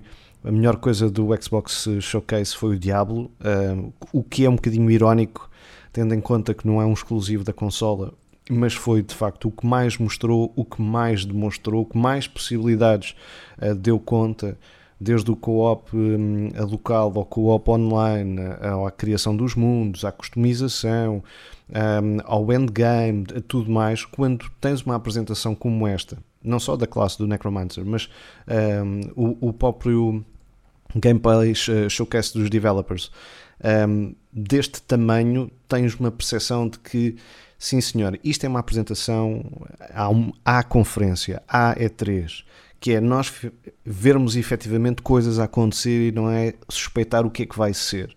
E yeah. portanto acho que foi tipo o, a cena uh, de, destes últimos uh, dias, deste fim de semana passado, em relação uh, a demonstrar jogos. Depois, só aqui um ou outro apontamento rápido. Um, em relação ao Forza Motorsport, fiquei muito surpreendido de como um, a evolução tecnológica, nomeadamente daquilo que tem sido feito nos Forza, tal como já tinha acontecido com o Forza Horizon, agora como está a acontecer com o Forza Motorsport, com o ray tracing nas pistas, que é um, um, um salto qualitativo muito grande. Nós já podíamos suspeitar em relação àquilo que seria a transposição do Forza Horizon para o Forza Motorsport, dos ciclos dia-noite, de como fazem essa captura para conseguir fazer esses ciclos, os ciclos da, da, das condições climatéricas, como já acontece nos últimos das Forzas. Portanto, ver isso transportado para o Forza Motorsport, um, juntamente com a questão do ray tracing nos carros, a questão também um, do, do sistema de colisão ser completamente novo e inovador, uh, deixou-me tipo, uau, isto sim é um, é, um, é um salto tecnológico que muitas vezes tem faltado nos últimos tempos em relação aos, aos videojogos.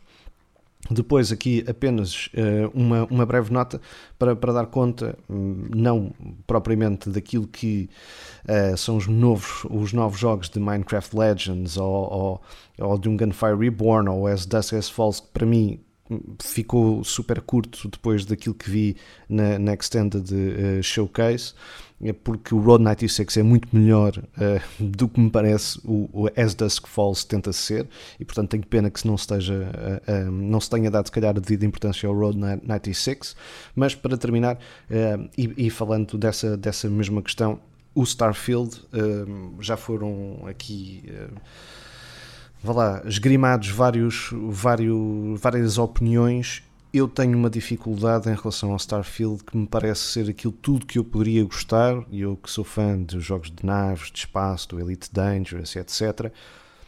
Aquilo que eu senti foi já vi isto tudo acontecer. Isto parece-me uma junção de tudo aquilo que eu já via acontecer. Tenho um grande receio que, ao tentar ser tudo, possa ser um grande vazio porque eu fui daquelas pessoas que estava com um enorme hype. Hoje uh, é diferente, mas estava com um enorme hype em relação ao No Man's Sky, porque gosto de explorar e de me perder no espaço e essas coisas do género. E foi um, um tremendo soco no estômago. E foi um tremendo soco no estômago porque a proposta era efetivamente ambiciosa, um, o endgame era ambicioso em relação ao No Man's Sky, um, e depois aquilo que aconteceu foi que a própria produtora percebeu a forma como as pessoas lidavam com o No Man's Sky, que era havia poucas pessoas a quererem explorar, havia muitas pessoas a quererem fazer muita coisa no jogo e muita coisa que não existia para fazer no jogo. E o Starfield ou consegue atar estes pontos de criar narrativas, side quests, um, objetivos, uma interligação, ou se está à espera que as pessoas possam simplesmente explorar o, mundo, a galáxia, os sistemas solares à sua vontade, sem ter um guia, as pessoas não têm pachorra para isso, vão-se vão -se fartar de andar no vazio. E essa é a minha preocupação em relação ao Starfield. Ok, que tem mecânicas que já vimos em No Man's Sky, que já vimos em Elite Dangerous, de, das construções das, das bases, das naves. Tem muito também de Mass Effect na ideia de tentar seguir um, um, um, uma narrativa mais densa de, de, exploração do espaço, tenho medo que o Starfield tenha pouco tempo de desenvolvimento para chegar àquilo que quer, eh, especialmente para chegar à experiência que o jogador vai ter com o jogo. Essa, essa é, é a minha questão em relação ao Starfield, porque a nível daquilo que parece ser, daquilo que é demonstrado a nível de capacidade gráfica e de uh, ambição, pá, sim, go big or go home, não é? é como se costuma dizer. A mim preocupa-me é que não sei se o Starfield está tão desenvolvido como aparenta estar. Uh, se me faça entender. Ah, isso Estou a ver não, muitos planetas. foi adiado também. Estou a ver que é muitos planetas, que é muitos sistemas solares, que é muita galáxia para, sim, sim. para povoar, para criar e para dinamizar esta ligação que eu vos falava da narrativa e do, dos objetivos e do, do, propósito para se conseguir uh, suster no seu próprio peso que foi criado ao, ao longo do, do último ano. E estes são os meus apontamentos. Adorei Mas, o Kojima. Pedro, não Sim. achas que a culpa foi também da Xbox e da Bethesda? Claro que foi. Por, Olha, por, da uh, maneira que eles sempre falaram do jogo, era quase como se fosse o supra-sumo, melhor coisa de sempre que ia existir. Eu acho que isso cria um hype tão grande que depois basta falhar um bocadinho numa coisinha que seja, já lhes vai tudo cair em cima. Eu acho que é o pior que podem fazer um jogo é a própria empresa que está a criar meter um hype gigante. Olha, ainda bem que falas uh, disso porque uh, aproveita essa, essa deixa para falar não só em relação a isso, mas também a tudo aquilo que não foi apresentado no Xbox eh, Showcase e da Bethesda vai em conjunto. Um, Referindo-me ao, ao, àquilo que dizias em relação ao Starfield, acho que esse foi o erro que a Xbox teve com o Starfield e com outros tantos jogos que uh, nem deram sequer uma fotografia neste, yeah. nestes, nestes dois showcases, no, no, normal e no extended. E, e, estou a falar de jogos como o Indiana Jones, estou a falar de jogos como o State of Decay, estou a falar de um, até mesmo Fable. Este, o Fable, o Avowed. Mas, mas aí, um, aí porque a premissa deles foi logo, exato, aquela, é, foi logo é aquela isso, de, dos próximos 12 meses. Não estamos aqui, não vamos mostrar, yeah. senão cai-nos tudo em si. Se eles pelo segundo ano consecutivo fossem mostrar, uh, Indiana Jones ainda não tinha mostrado, mas fossem mostrar jogos que afinal depois não saíam, uh, provavelmente mas a, mas a questão, levavam, a levavam... Mas a questão é essa. A questão é, é essa em relação àquilo que foi feito com o Starfield. Como foi aquilo que foi feito com o State of Decay. Que foi dizer, não, nós temos que ter, um, temos que apresentar estes jogos nesta conferência, porque é o lançamento da, da, da, nova geração de consolas, e estes são os jogos que vão estar na nova geração de consolas. E na fundo e na verdade, aquilo que acontece é que o State of Decay está parado no desenvolvimento há 3 anos, não é? há 2 anos e meio, e continua sem, sem sequer estar na minagem para os 12 próximos meses.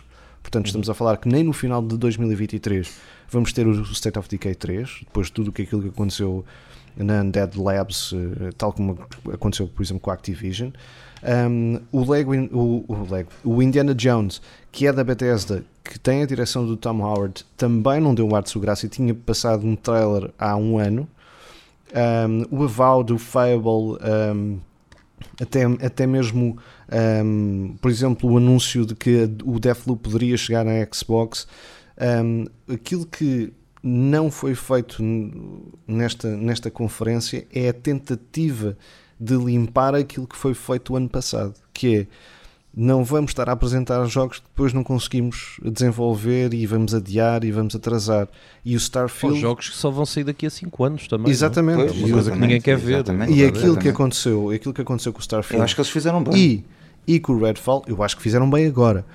Sim, sim, sim, claro. Mas isto para chegar à, à questão do Starfield foi, acho que foi tanta pressa para apresentar o Starfield e o Redfall, se bem que, a nível de ambição são projetos diferentes. Sim, sim. Mas uh, a pressa foi tanto de empurrar o Starfield, do Starfield, do Starfield, que o Starfield pode pagar um, a, a conta. Tal como o Cyberpunk mesmo. já pagou, não é? Não é? é tipo isso.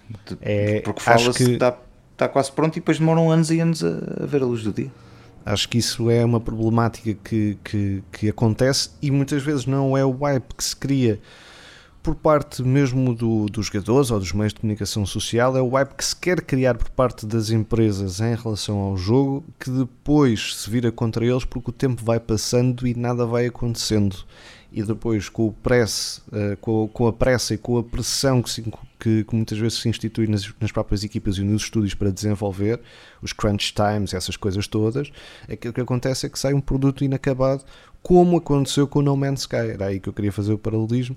Que foi, e como Cyberpunk, que foi sete e como anos, Cyberpunk, foi divulgado sete anos antes. É uh, que é esse o problema. Não vale a pena cair nesse erro.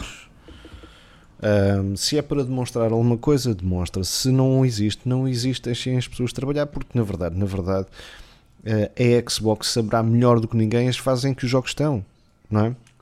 É, o, a loucura que foi para apresentar um trailerzinho de, de, de caca do State of Decay 3, em que a única coisa que nós víamos era vai ter neve, não é? Isso deu cabo da Undead Labs, porque eles não tinham nada, eles foram obrigados basicamente a libertar um, um vídeo para dizer que iam ter um State of Decay e depois não tinham, nem não tinham nada, nem sequer sabiam o que é que haviam de fazer.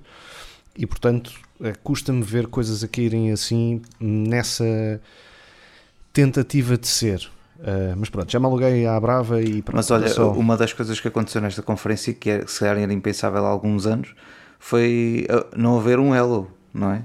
Não haver nada, houve, pronto, houve uma nave a chegar ao Microsoft Flight Simulator, uh, mas não era normal, ou seja, a Xbox até conseguir passar uma conferência sem dizer nada do Hello, sim senhor. Uh, não, acho que às vezes eles, eles viravam muito. Era Halo ou Gears. Halo era sempre, Gears. E não era viste sempre, nenhum yeah, nem outro. Nem o que é impressionante é que não há nenhum Gears no horizonte. Isso é que eu não sei como ainda. Uh, já passou algum houve, tempo desde o Gear 5 e não há. Não há nos próximos 12 meses, mas se calhar, se calhar se fosse daquelas conferências antigas, se calhar tinham apresentado um Gears. É capaz, é capaz. Só, só para dizer que estava já em produção. acredito que já esteja. É capaz, é capaz, mas gostava de ver também. Acho que a Xbox arriscou a fazer isso, de, de apresentar os jogos só que, que estarão disponíveis no, nos próximos 12 meses. Isso demonstrou que tantos outros não vão estar disponíveis nos próximos 12 meses, Exato. mas também demonstrou. Vamos que, ver se destes vão estar. Né? E, e também demonstrou e também. O, o, foco que é a subscrição do Game Pass e a quantidade de jogos que efetivamente vão ser no Game Pass. Isso é inegável. Agora que existe um, um, um grau de preocupação, me parece que existe grande em relação a não, um, não elevar demasiada fasquia daquilo que pode ser feito nos próximos 12 meses, devido a toda a circunstância que, que vimos no mundo e às dificuldades que muitos estúdios têm tido para desenvolver os seus jogos, isso é, é, é crasso, não é? Porque, não, porque vemos que Xbox, para não, meter, para não enterrar os pés em areia movediça, não, é? Uh, não apresenta muitos exclusivos, para não dizer poucos ou nenhums, um, e a PlayStation, parecendo que não, este ano vai ter um ano mais forte, muito mais forte de exclusivos do que a Xbox, quando eu, eu, eu não estaria à espera disso. Um, portanto, é, é um bocadinho isso que, que, que acabo por, por ver. Mas pronto, despachada a apresentação da Xbox. Uh, ai não, não faltas tu, falar. Rui, desculpa, desculpa, desculpa. desculpa, olha, desculpa, desculpa, não, Rui. Vou ser muito rápido, vocês também já tocaram em tudo. Olha, o que achei interessante, olha, achei que é muito interessante a parceria com a Riot para os jogadores de PC, porque traz imensas coisas que era preciso gastar muito dinheiro para desbloquear no jogo e, e agora vai estar lá tudo praticamente.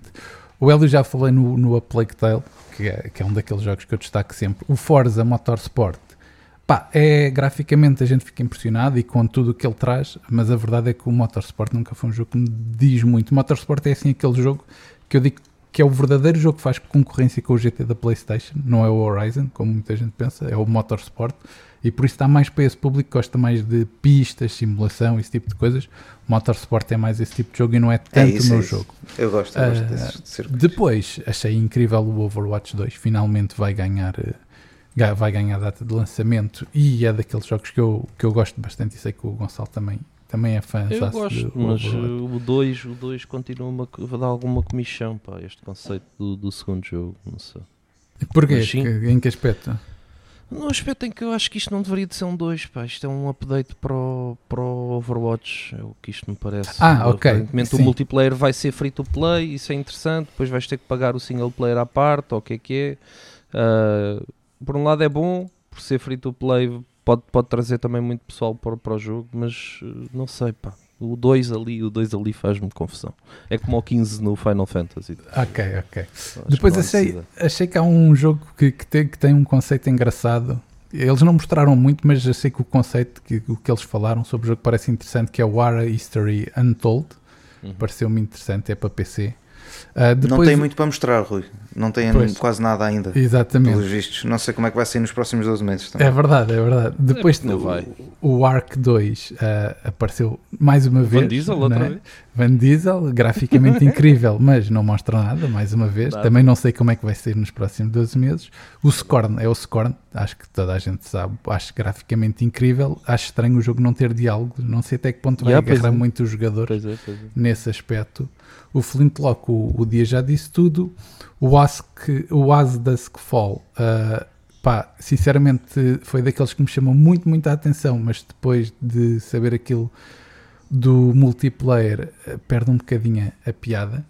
Um jogo que eu estava muito à espera que chegasse às consoles e finalmente foi confirmado foi o Naraka Blade Point, que eu acho que deve ser muito interessante e agora chega às consoles logo no Game Pass. Depois tem aqui um que é o Ereban Shadow Legacy, que fez-me lembrar o, assim, os primeiros Assassin's Creed, mas assim com os gráficos uh, mais fraquitos e, e, assim um ambiente futurista. O Diablo 4, vocês já disseram tudo, já sabem que eu sou fanzaço, por isso fiquei logo uau. Uh, depois achei muito giro também o Cocoon, acho que é, é mesmo a minha cara, aquele jogo de puzzles, quebra-cabeças, que temos de descobrir como resolver, achei muito giro. O Along Fallen uh, Di Dynasty também me chamou muita atenção, também o Gonçalo já, já o desbravou. Acho que é uma grande hum, chegada às consolas da Xbox, os jogos do Persona. É, é, eram jogos que, que, não, que, não, que os jogadores da Xbox não conseguiam jogar e chegar à Xbox acho que foi pá, é incrível, é incrível para, para os jogadores da Xbox, ainda por cima logo no Game Pass. E depois uh, destacar eh, aquilo que o Pedro já tinha dito, que é, uh, ok, são 12 meses, mas a verdade é que a maioria dos jogos a maioria dos jogos. Eu não, não tenho a certeza, mas acho que são cerca de 35 jogos apresentados para aí. 25 chegam no day one à, ao Game Pass. E eu acho que aí, aí está o forte, uh, o forte da, da, do Game Pass. Uh, não tem exclusivos, que é uma grande falha. E este ano, não havendo Playstations, eu sei que eles disseram que venderam 20 milhões, mas eu não as vejo. Uh, a verdade é que este ano podia ser o ano da Xbox dar tudo uh, e, e tinham bons jogos que iam sair este ano, mas com os adiamentos uh, é um nada. Isto é, é o Game Pass neste momento que está a suportar uh, aquilo que se diz vale a pena ter Xbox, vale, por causa do Game Pass. Eu acho que é um bocadinho por aí, porque se tivéssemos de pagar os jogos todos, uh, aí se calhar a PlayStation neste momento ganharia na balança por causa de ter mais exclusivos. Agora, com o Game Pass, isso faz pesar muito o contrário, que é quanto é que tu não vais poupar nos jogos que te vão chegar ao Game Pass e tu se calhar vais jogar. Podem não ser os melhores jogos do mundo, eu sei. Se calhar vais dizer, é pá, fogo, mas não são, não são Horizon. Não são, mas se calhar são jogos que tu jogas, se tiveres lá para jogar. Se calhar não vais comprar, mas ao ter para jogar, jogas. Uh, e eu acho que é aqui que está o que foi o forte da conferência, não pelos jogos que apresentaram, tiveram um, alguns muito bons, como eu disse aqui, e outros que vocês referiram, mas uh, os 25 jogos chegarem day one ao Game Pass é que eu acho que está o, o forte, seja para os jogadores de PC, seja para os jogadores da consola, e acho que fica por aqui. Uh, Olha, só para, só, para, só para rematar aqui, foram, foram apresentados 30, 36, uh, 36 jogos uh, e 35 deles vão sair nos próximos 12 meses, 33 estarão no Game Pass. É, há aqui um tweet da, da, Xbox que diz, que diz isto. E diz tudo, não é? Uh, mas, mas olha, olha, uh, isso e não diz é o Kojima assim, ainda. ainda. Isso não é ele, isso, isso está errado, sabes porquê? Porque eles estão a misturar 33 jogos que saem nos próximos 12 meses, mas não foram apresentados aqui. Ok? São jogos que se, se vai sair, mas não foram apresentados eu acho no, que isso é aquela, é aquela lista que okay. apareceu lá ah, meio okay. da, deve da ser a lista, sim, deve ser Porque a lista. do que apareceu, com jogos, exato, do que apareceu no showcase são 25. Uhum. Uh, mas, mas é esse número porque já há jogos que se sabe que vão chegar, mas não foram apresentados. Daí dar esses 33. Uhum. Muito bem. Despachada a apresentação da Xbox, agora sim, e da Bethesda, passemos rapidamente para a PC Gaming Show. Uh, isto é ver se nós ainda temos folgo para falar de tudo. Tive algumas relações interessantes, o caso do Invincible ou The Alters, mas também o remake de System Shock, o Deliver, Deliver Us Mars ou Immortality, que tiveram agora um pouco mais de exposição e também de explicação. Uh, Sr. Rui, até vou começar por ti. Uh, que destacas? Olha, começaste logo bem. O de Invincible, acho que, que está giro, ali pá. um jogo bastante ambicioso e muito giro. Uh, o The Alters também achei interessante. Parece um, um, filme interativo, não é? É da. Um, dos criadores do This War of Mine e do Frostpunk. E, e, acho que acho interessante os jogos deles estarem sempre a evoluir, a evoluir, a evoluir. Isto é, eles não, não se ficam por ali, dão sempre um passinho mais à frente. E acho que é um estúdio muito ambicioso, achei interessante. Depois também achei interessante aqui um que era o Nivalize uh, da Ionland. É assim um ambiente meio, meio, meio cyberpunk, mas achei a ideia interessante. Um, o Stormgate, também já falámos, acho que hoje já falámos sobre ele, por isso não me vou alongar. Também tivemos o Solstice, que também me parece um jogo muito interessante, parece um action slash sempre a, sempre a limpar. O Deliver Us Marth também me pareceu interessante, também apareceu o Scorn, que já também já falámos. O Lysara Summit Kingdom também me parece gira é daqueles jogos de, de, de estratégia, de construção, assim, mais virado para, para as antiguidades, já sabes, vocês já sabem que essas coisas, épocas medievais e coisas aldeiazinhas e não sei o que, são coisas que me chamam a atenção. Depois o jogo da Paradox, o Victoria 3, uh, ah, também me parece interessante, mais um jogo de estratégia, e quando é da Paradox é mesmo daquela estratégia pura e dura. Uh, depois, mais uma vez, o F1 Manager, também já, já me referi a ele. Depois temos aqui o Team Fight Earth, acho que é assim, que é, que é uma ideia original que, que eu sei que o Pedro não achei muita piada, mas pá, aquela porrada com aqueles póneis fofinhos achei tão lindo, meu. Tipo, os gajos a, a matarem-se uns aos outros com aquelas carinhas mesmo fofinhas, fazendo hum, isto é lindo, eu, lindo. Eu achava mesmo giro se fosse mesmo os meus pequenos póneis. yeah, eu sei que é uma imitação, mas, mas se fosse mesmo, mesmo. UFC Edition. Uh, yeah. Achei giro. E por fim, mais uma vez o, o, o Fintlock que, hum, de Siege of Dawn que apareceu uh, e também acho que é um jogo que tem tudo para, para ter sucesso. Acho que é isso. Para, para não me alongar mais, já vamos longo, uh, são estes os meus destaques. Olha, eu vou aproveitar para também despachar os meus, porque no fundo, no fundo, uh, são dois mais um. E eu explico porque é que são dois mais um, um porque uh, queria introduzir aqui um da, da Devolver, que não se falou dele, Uh, e não se falou daquilo que foi apresentado e até foram apresentados alguns guitos uh, interessantes. Mas queria um, efetivamente destacar o Invincible, que, que o Rui aqui destacou também, porque parece-me ter um ambiente muito, muito engraçado, muito um, em relação à narrativa, com, com um mundo sci-fi muito. a recuperação um bocadinho dos mecanismos do, daquilo que nós temos no nosso imaginário dos anos 70 e depois na, na, na Guerra Fria de como é que eram desenvolvidos a tecnologia. Mas então, no espaço, o espaço tem sido uma loucura, é, é aquilo que mais os jogos se têm focado é no espaço parece que só há isso para, para fazer. Mas, pelo é, menos agora, este... mas isto é por fases, meu. Isto é, é sempre fases. assim. Nós caímos sempre nisto. É. Há fases em que, se for preciso, ficam 10 anos sem ver um jogo sobre espaço e depois de repente saem 70 jogos sobre espaço e todo, parece que todos os jogos são sobre isso. É? E um... isto acontece com vários temas.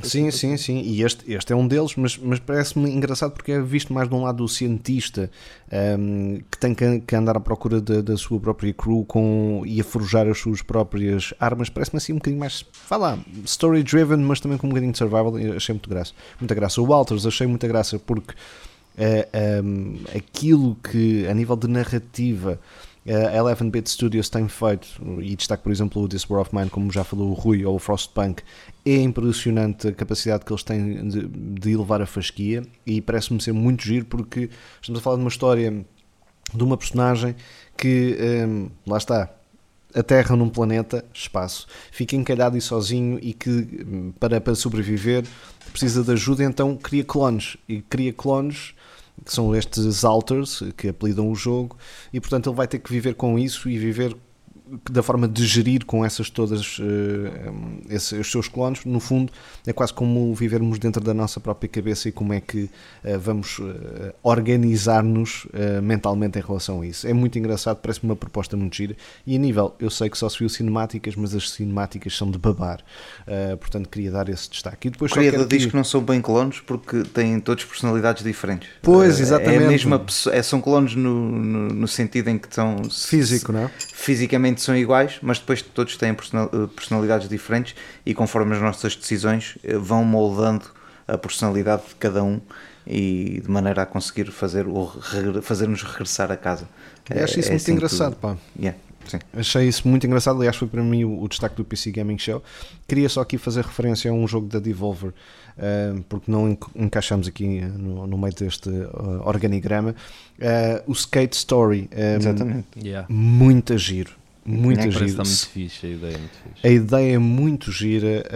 andarmos de skate, sermos um demónio feito de vidro. Um, vivemos a dor no, no, submundo e para nos salvarmos temos que fazer um acordo com o diabo que é um, se, se fores até à lua e engolires um, a lua uh, eu liberto então vais ter que dar tudo uh, para, para chegar até lá com muito com, aquela questão de, uh, de como lidar com o facto de ser vidro e as luzes e tudo mais e a reflexão e o skate depois com, com e eu tenho que fazer esta referência porque eu sou louco por música, né, como vocês sabem.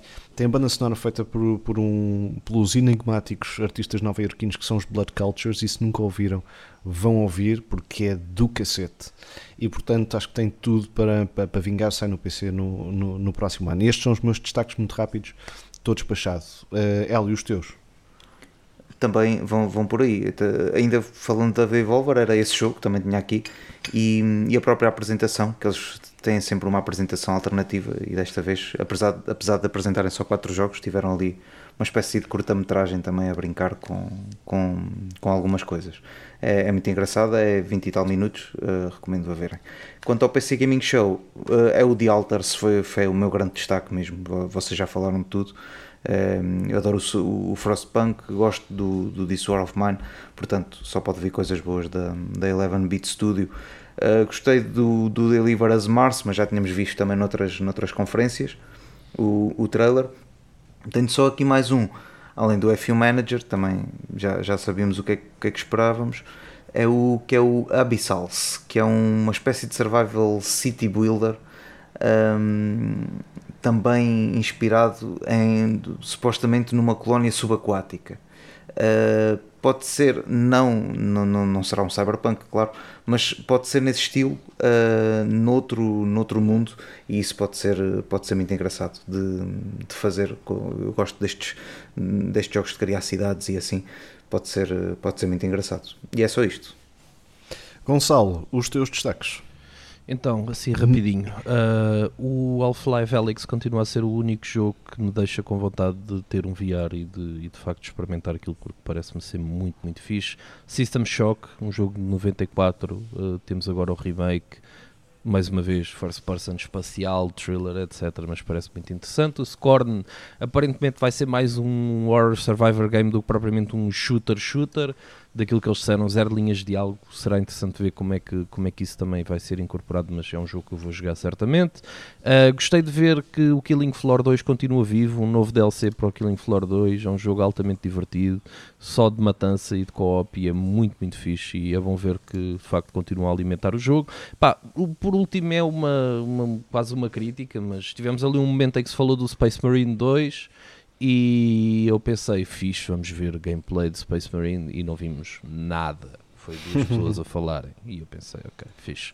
Uh, não era isto que eu queria, porque eu quero, eu, é um jogo que eu quero mesmo ver alguma coisa e só vimos o trailer e de facto aquilo foram os developers a falar com o trailer a rodar atrás, aquele que já tínhamos visto há um ano atrás. Uh, por isso, Space Marine provavelmente só em 2028.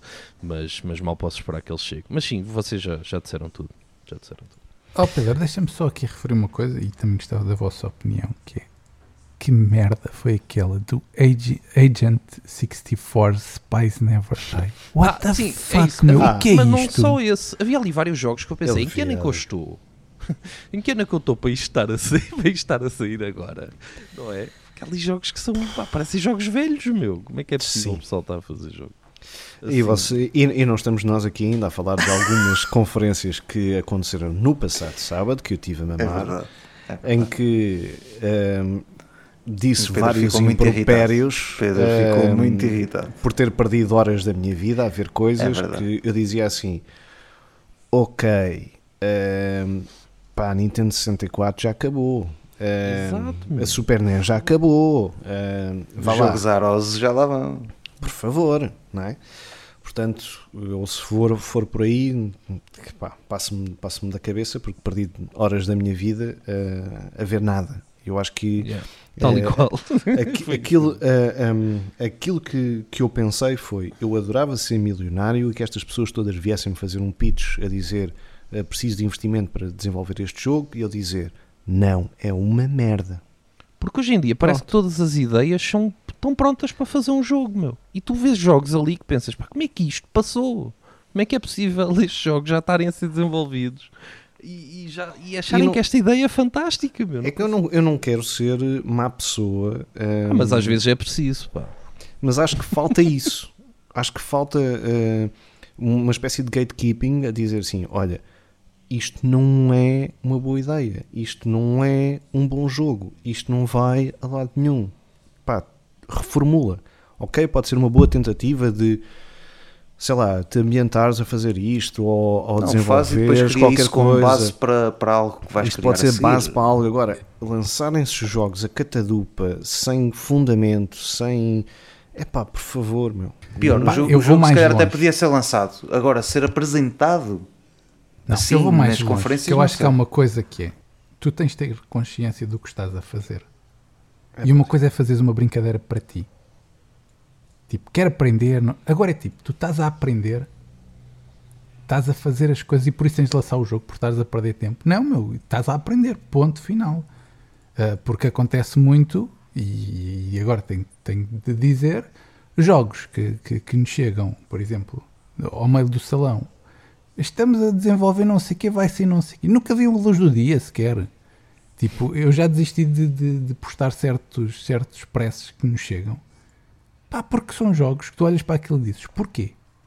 E isto alguma vez vai. Não, são jogos que muitas vezes estão a fazer para, para universidades, para, para, para projetos de universidades e de escolas, e tu pensas assim, porquê?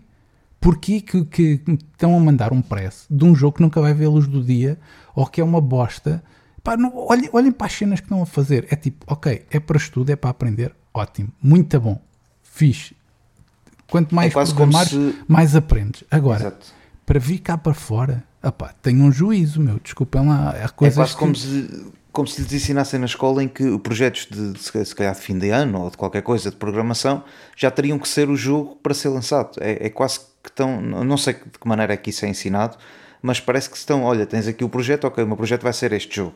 Ok, mas é um jogo de projeto, não é um, é um jogo de projeto escolar ou é um jogo de projeto de fim de curso. Quantas não vezes um é que eu não vos mando criar... videozinhos de coisas que eu faço para mostrar é a Ari ou para é brincar verdade, com a Ari e com os sim, meus filhos? Quantas vezes?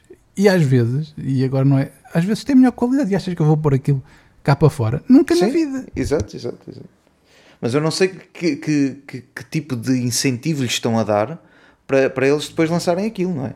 É porque além disso, depois ainda, ainda tens isto que é ok, a gente faz aquilo. Imagina, quem vê aquilo, vê esse exemplo que tu deste, esse e muitos outros que, que existiram durante este fim de semana, e tu olhas para aquilo e dizes: isto não tem qualidade, desculpem lá, uh, isto não tem qualidade nenhuma. Pior é ainda algumas conferências, etc., agarrarem naquilo e apresentarem aquilo. Pá, isso, já, isso já me transcende ainda mais, porque Mas é sinal com, que devem estar a pagar. Com... Sim, e cada uma delas tem 4 horas também, tens também, que encher também é qualquer verdade, coisa. Também é verdade, também é verdade. Acho, acho que há uma alimentação uh, disso que não faz qualquer sentido. Estão a alimentar. Para já é um problema porque estás a alimentar às vezes até os sonhos de, de algumas pessoas que não vão lá nenhum. Desculpem lá dizer isto, não vão lá nenhum. Um, e não faz sentido. É preciso também saber dizer que não para as pessoas melhorarem e evoluírem, evoluírem e fazerem jogos sim. melhores. E acho que isso não está acontecendo neste momento e estas conferências não estão a ajudar nesse sentido. Se acham que estão, não estão. Estão-se a ajudar a si mesmo, que é para ter ali uma enxurrada de jogos durante as conferências e não faz sentido nenhum. Portanto, há que saber meter o pé no travão e dizer: não, isto não tem qualidade para fazer parte do showcase porque isto não faz, não é, não é para encher isso. Pá, e pior, até não estão a ajudar porque alguém vê aquilo e diz: é pá, isto eu também consigo fazer. Se é para isto, sim. faça um jogo assim. Se é para e, isto. E, e, nunca vais ter jogos melhores porque estão-se nivelam-se por baixo.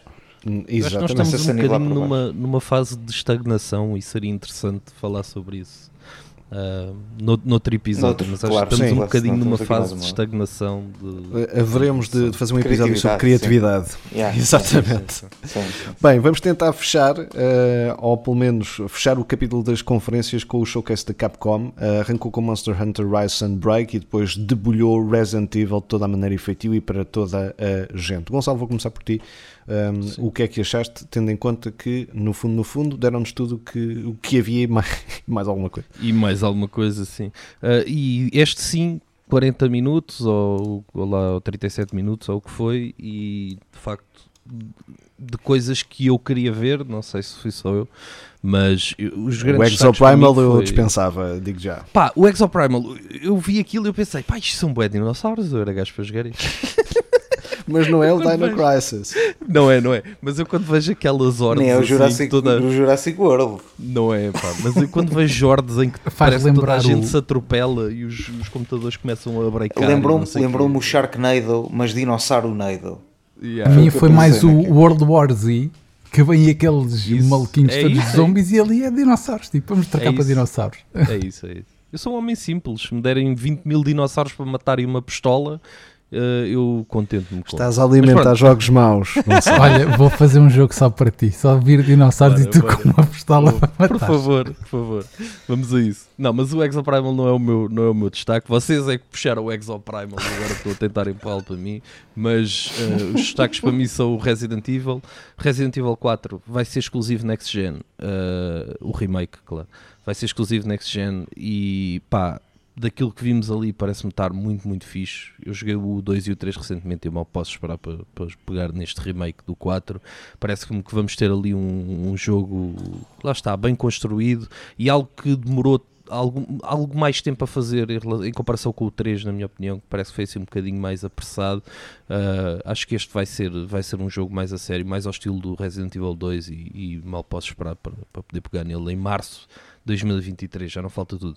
Uh, fiquei muito surpreendido com o conteúdo que vai chegar ao Village, é algo que eu não estava de toda à espera. O uhum. DLC da Rose era, era, era expectável pelo final do jogo, pela forma como o jogo acaba.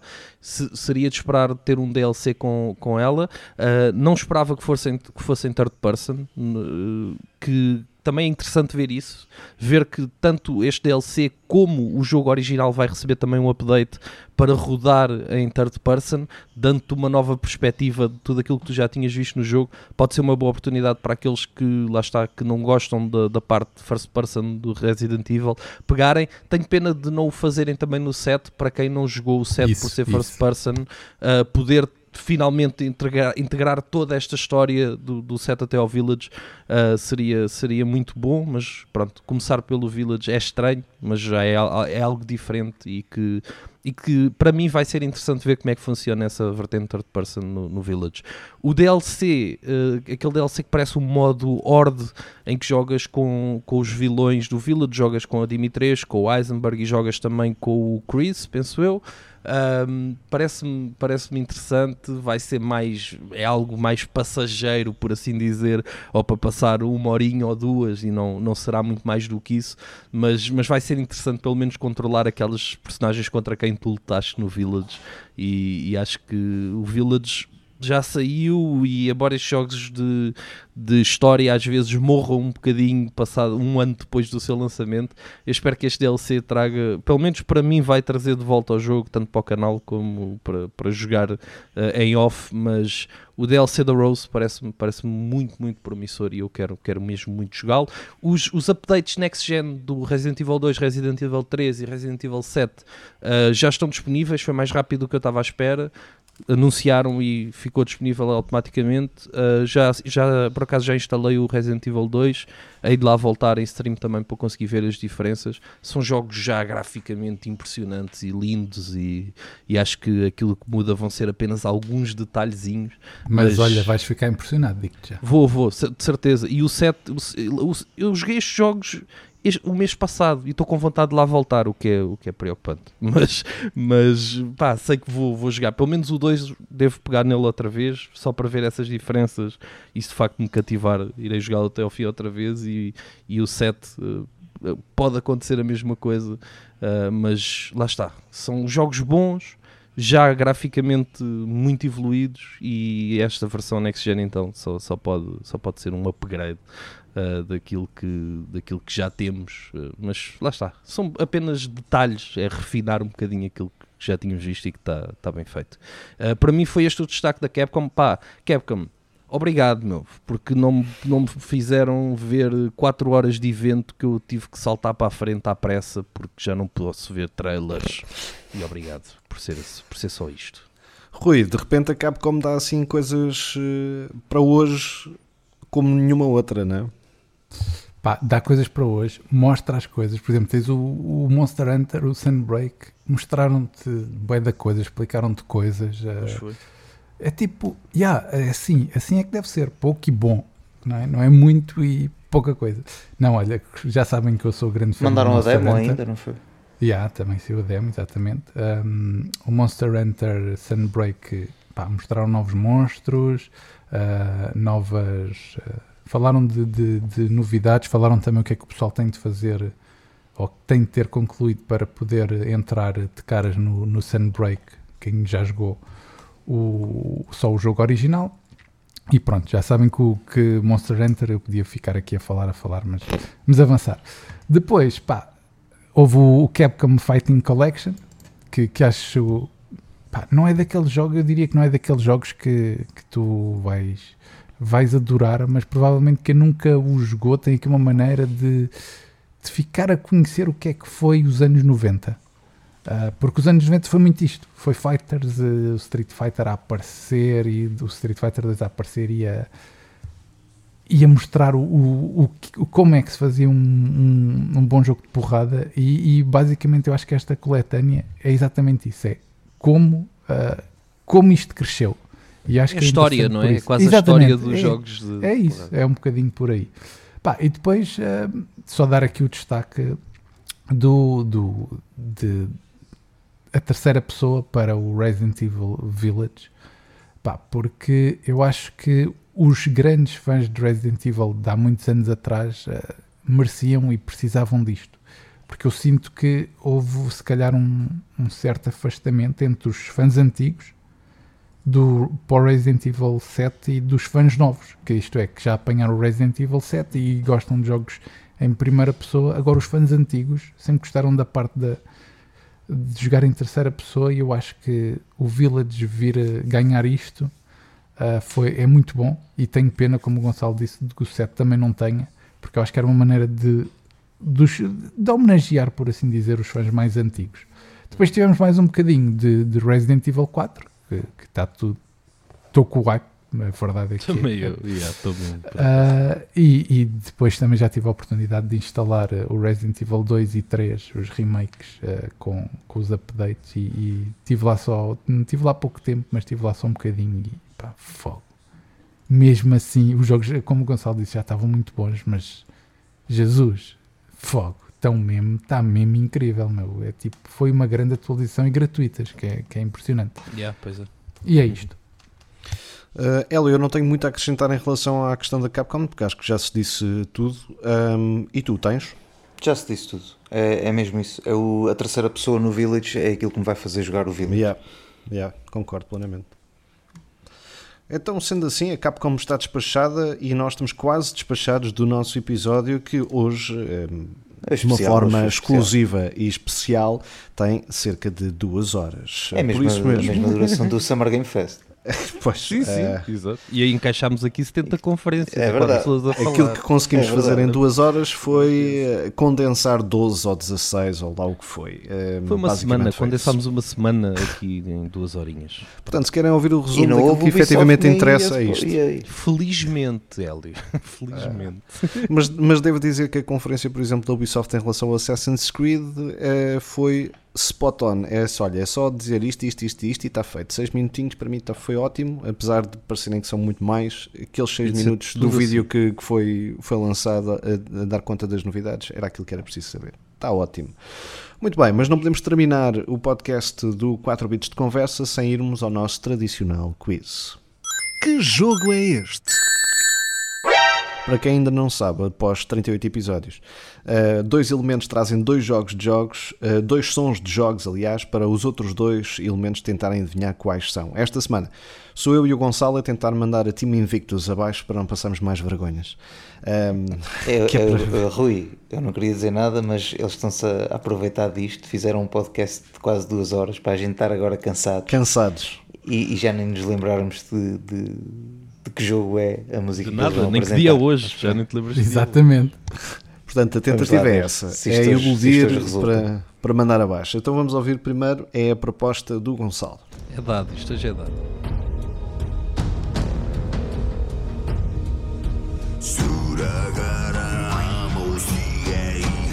Ele já disse o nome do jogo.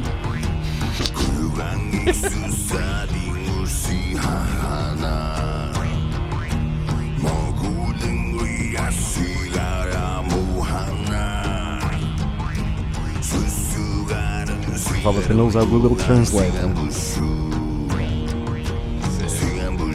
Melhor que isto só quando tu meteste o vai No final diz Paineta. Paineta. Olha, eu essa acertei, curiosamente. Mas... Ai, diz lá e a escolha múltipla que isto. Não, foste é, lá com eles é tudo muito fácil. Por isso é que eles adivinham sempre. Então vá. Uh, Shadow Warrior 3, Jedi Fallen Order, Ghost of Tsushima, Neo 2. Ia, fogo, eu espero que fosse um jogo de vikings ou uma merda assim. Eu vou para o Neon 2. Isto é, isto é coisa, isto é mongol de É mongol, é. Yeah. Uh, repete lá, repete lá. Então, uh, Shadow Warrior 3, Jedi Fallen Order, Ghost of Tsushima, Neo 2. Epá, isto pode ser muito estúpido, mas eu vou para o Jedi. Para o Fallen Order? Já, yeah, não disseste yeah. outro. é isso, é isso, é o Fallen Order. Exatamente. É o Fallen Order? É, era o único é que eu pensava som, que não era. É o som que o gajo está a ouvir. Este som dá duas vezes durante o jogo. Dá logo no início, quando ele ainda está ainda está escondido e está a ouvir esta música nos fones. E depois dá mais à frente quando entras na arena e está, está a tocar esta música.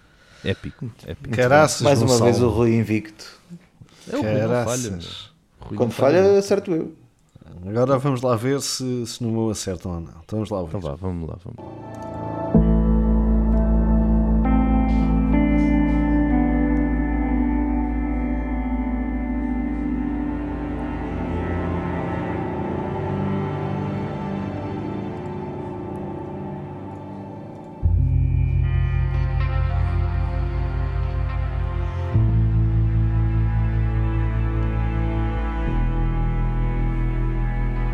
Estamos a chegar a um ponto em que nos dão dois acordes, Rui. Sabes que eu estava a pensar exatamente nisso? Epá, tipo, é, é, epá, é, isto é, é, isto é batota. Esta é batota. É, é de menu. Eu este nem para o ano chegava lá. Ora, então as hipóteses são Last of Us Left Behind, State of Decay 2, A Way Out, Days Gone. Ei, ei a ganda malandro. State of Decay. Ele foi para vos lixar, meu. E o Hélio? O Hélio não vai jogar este. esta, esta era daquelas de me recusar a jogar. Yeah. Parece aquelas que vocês trazem, pá, todas yeah. as semanas. Left Behind. E estão os dois errados. É o A Way Out. Yes, finalmente. Enfim, foi preciso chegar a isto. Epá, foi duas horas uma música com dois acordes. Foi preciso duas é horas de podcast é nada, um som ultra este, genérico. Este seria quase impossível de adivinhar que eu este detestei, é eu detestei o a, a ah, Achei a sério? simplesmente horrível. Yeah. Eu gostei eu, Não, eu curti. Ah, eu até curti, até curti. Yeah, também, também. Conseguimos. Pronto, está feito. Porra, Pedro, boa pá. Olha, obrigado, meu. Obrigado por uh, trazeres. Então, facto, ficar, eles vão ficar tristes, vão ficar chateados comigo. Pá. Tens noção que para a semana levas uma campainha, não é? Sei, sei, sei. Sim, ou um telefone a tocar. Ou um telefone a tocar e perguntam Ou um silêncio. Aquela um campanha do Elden Ring é para chamar o cavalo. ou então o telefone a tocar do Resident Evil. Do Exato, 17. mas isso é fácil. É, é, é tudo fácil. Mas eu faço sempre, todas as semanas. É, exato, eu também, portanto. exato, é, exato. Força disso.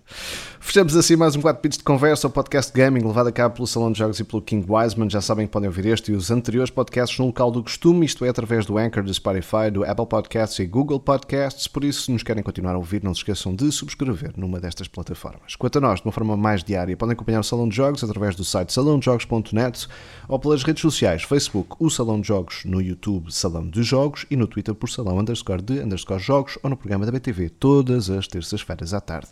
Já o nosso Gonçalo Santos pode se encontrar no Twitch, no Instagram. Gonçalo, as tuas coordenadas para ninguém perder o conteúdo, o teu conteúdo, obviamente, e o conteúdo que também vais uh, mostrar nos próximos tempos. Então, uh, na Twitch, twitch.tv barra King Wiseman e King Wiseman Gaming no Instagram. Uh, o que é que vamos estar a jogar no futuro? É, uma, é sempre uma incógnita.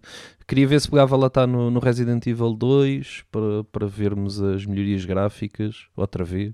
Mas Já agora, vou... tu acabaste a história com os dois personagens?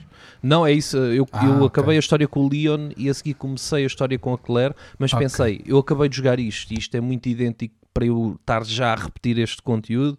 Agora com o update gráfico é uma desculpa, é uma boa desculpa para Sim, para mas é giro lá. porque tens, tens uma perspectiva diferente. Eu, é diferente, eu, é, sim, é. sim, Mas eu gostava que fosse mais diferente ainda, percebes? Porque aquilo que tu vês é.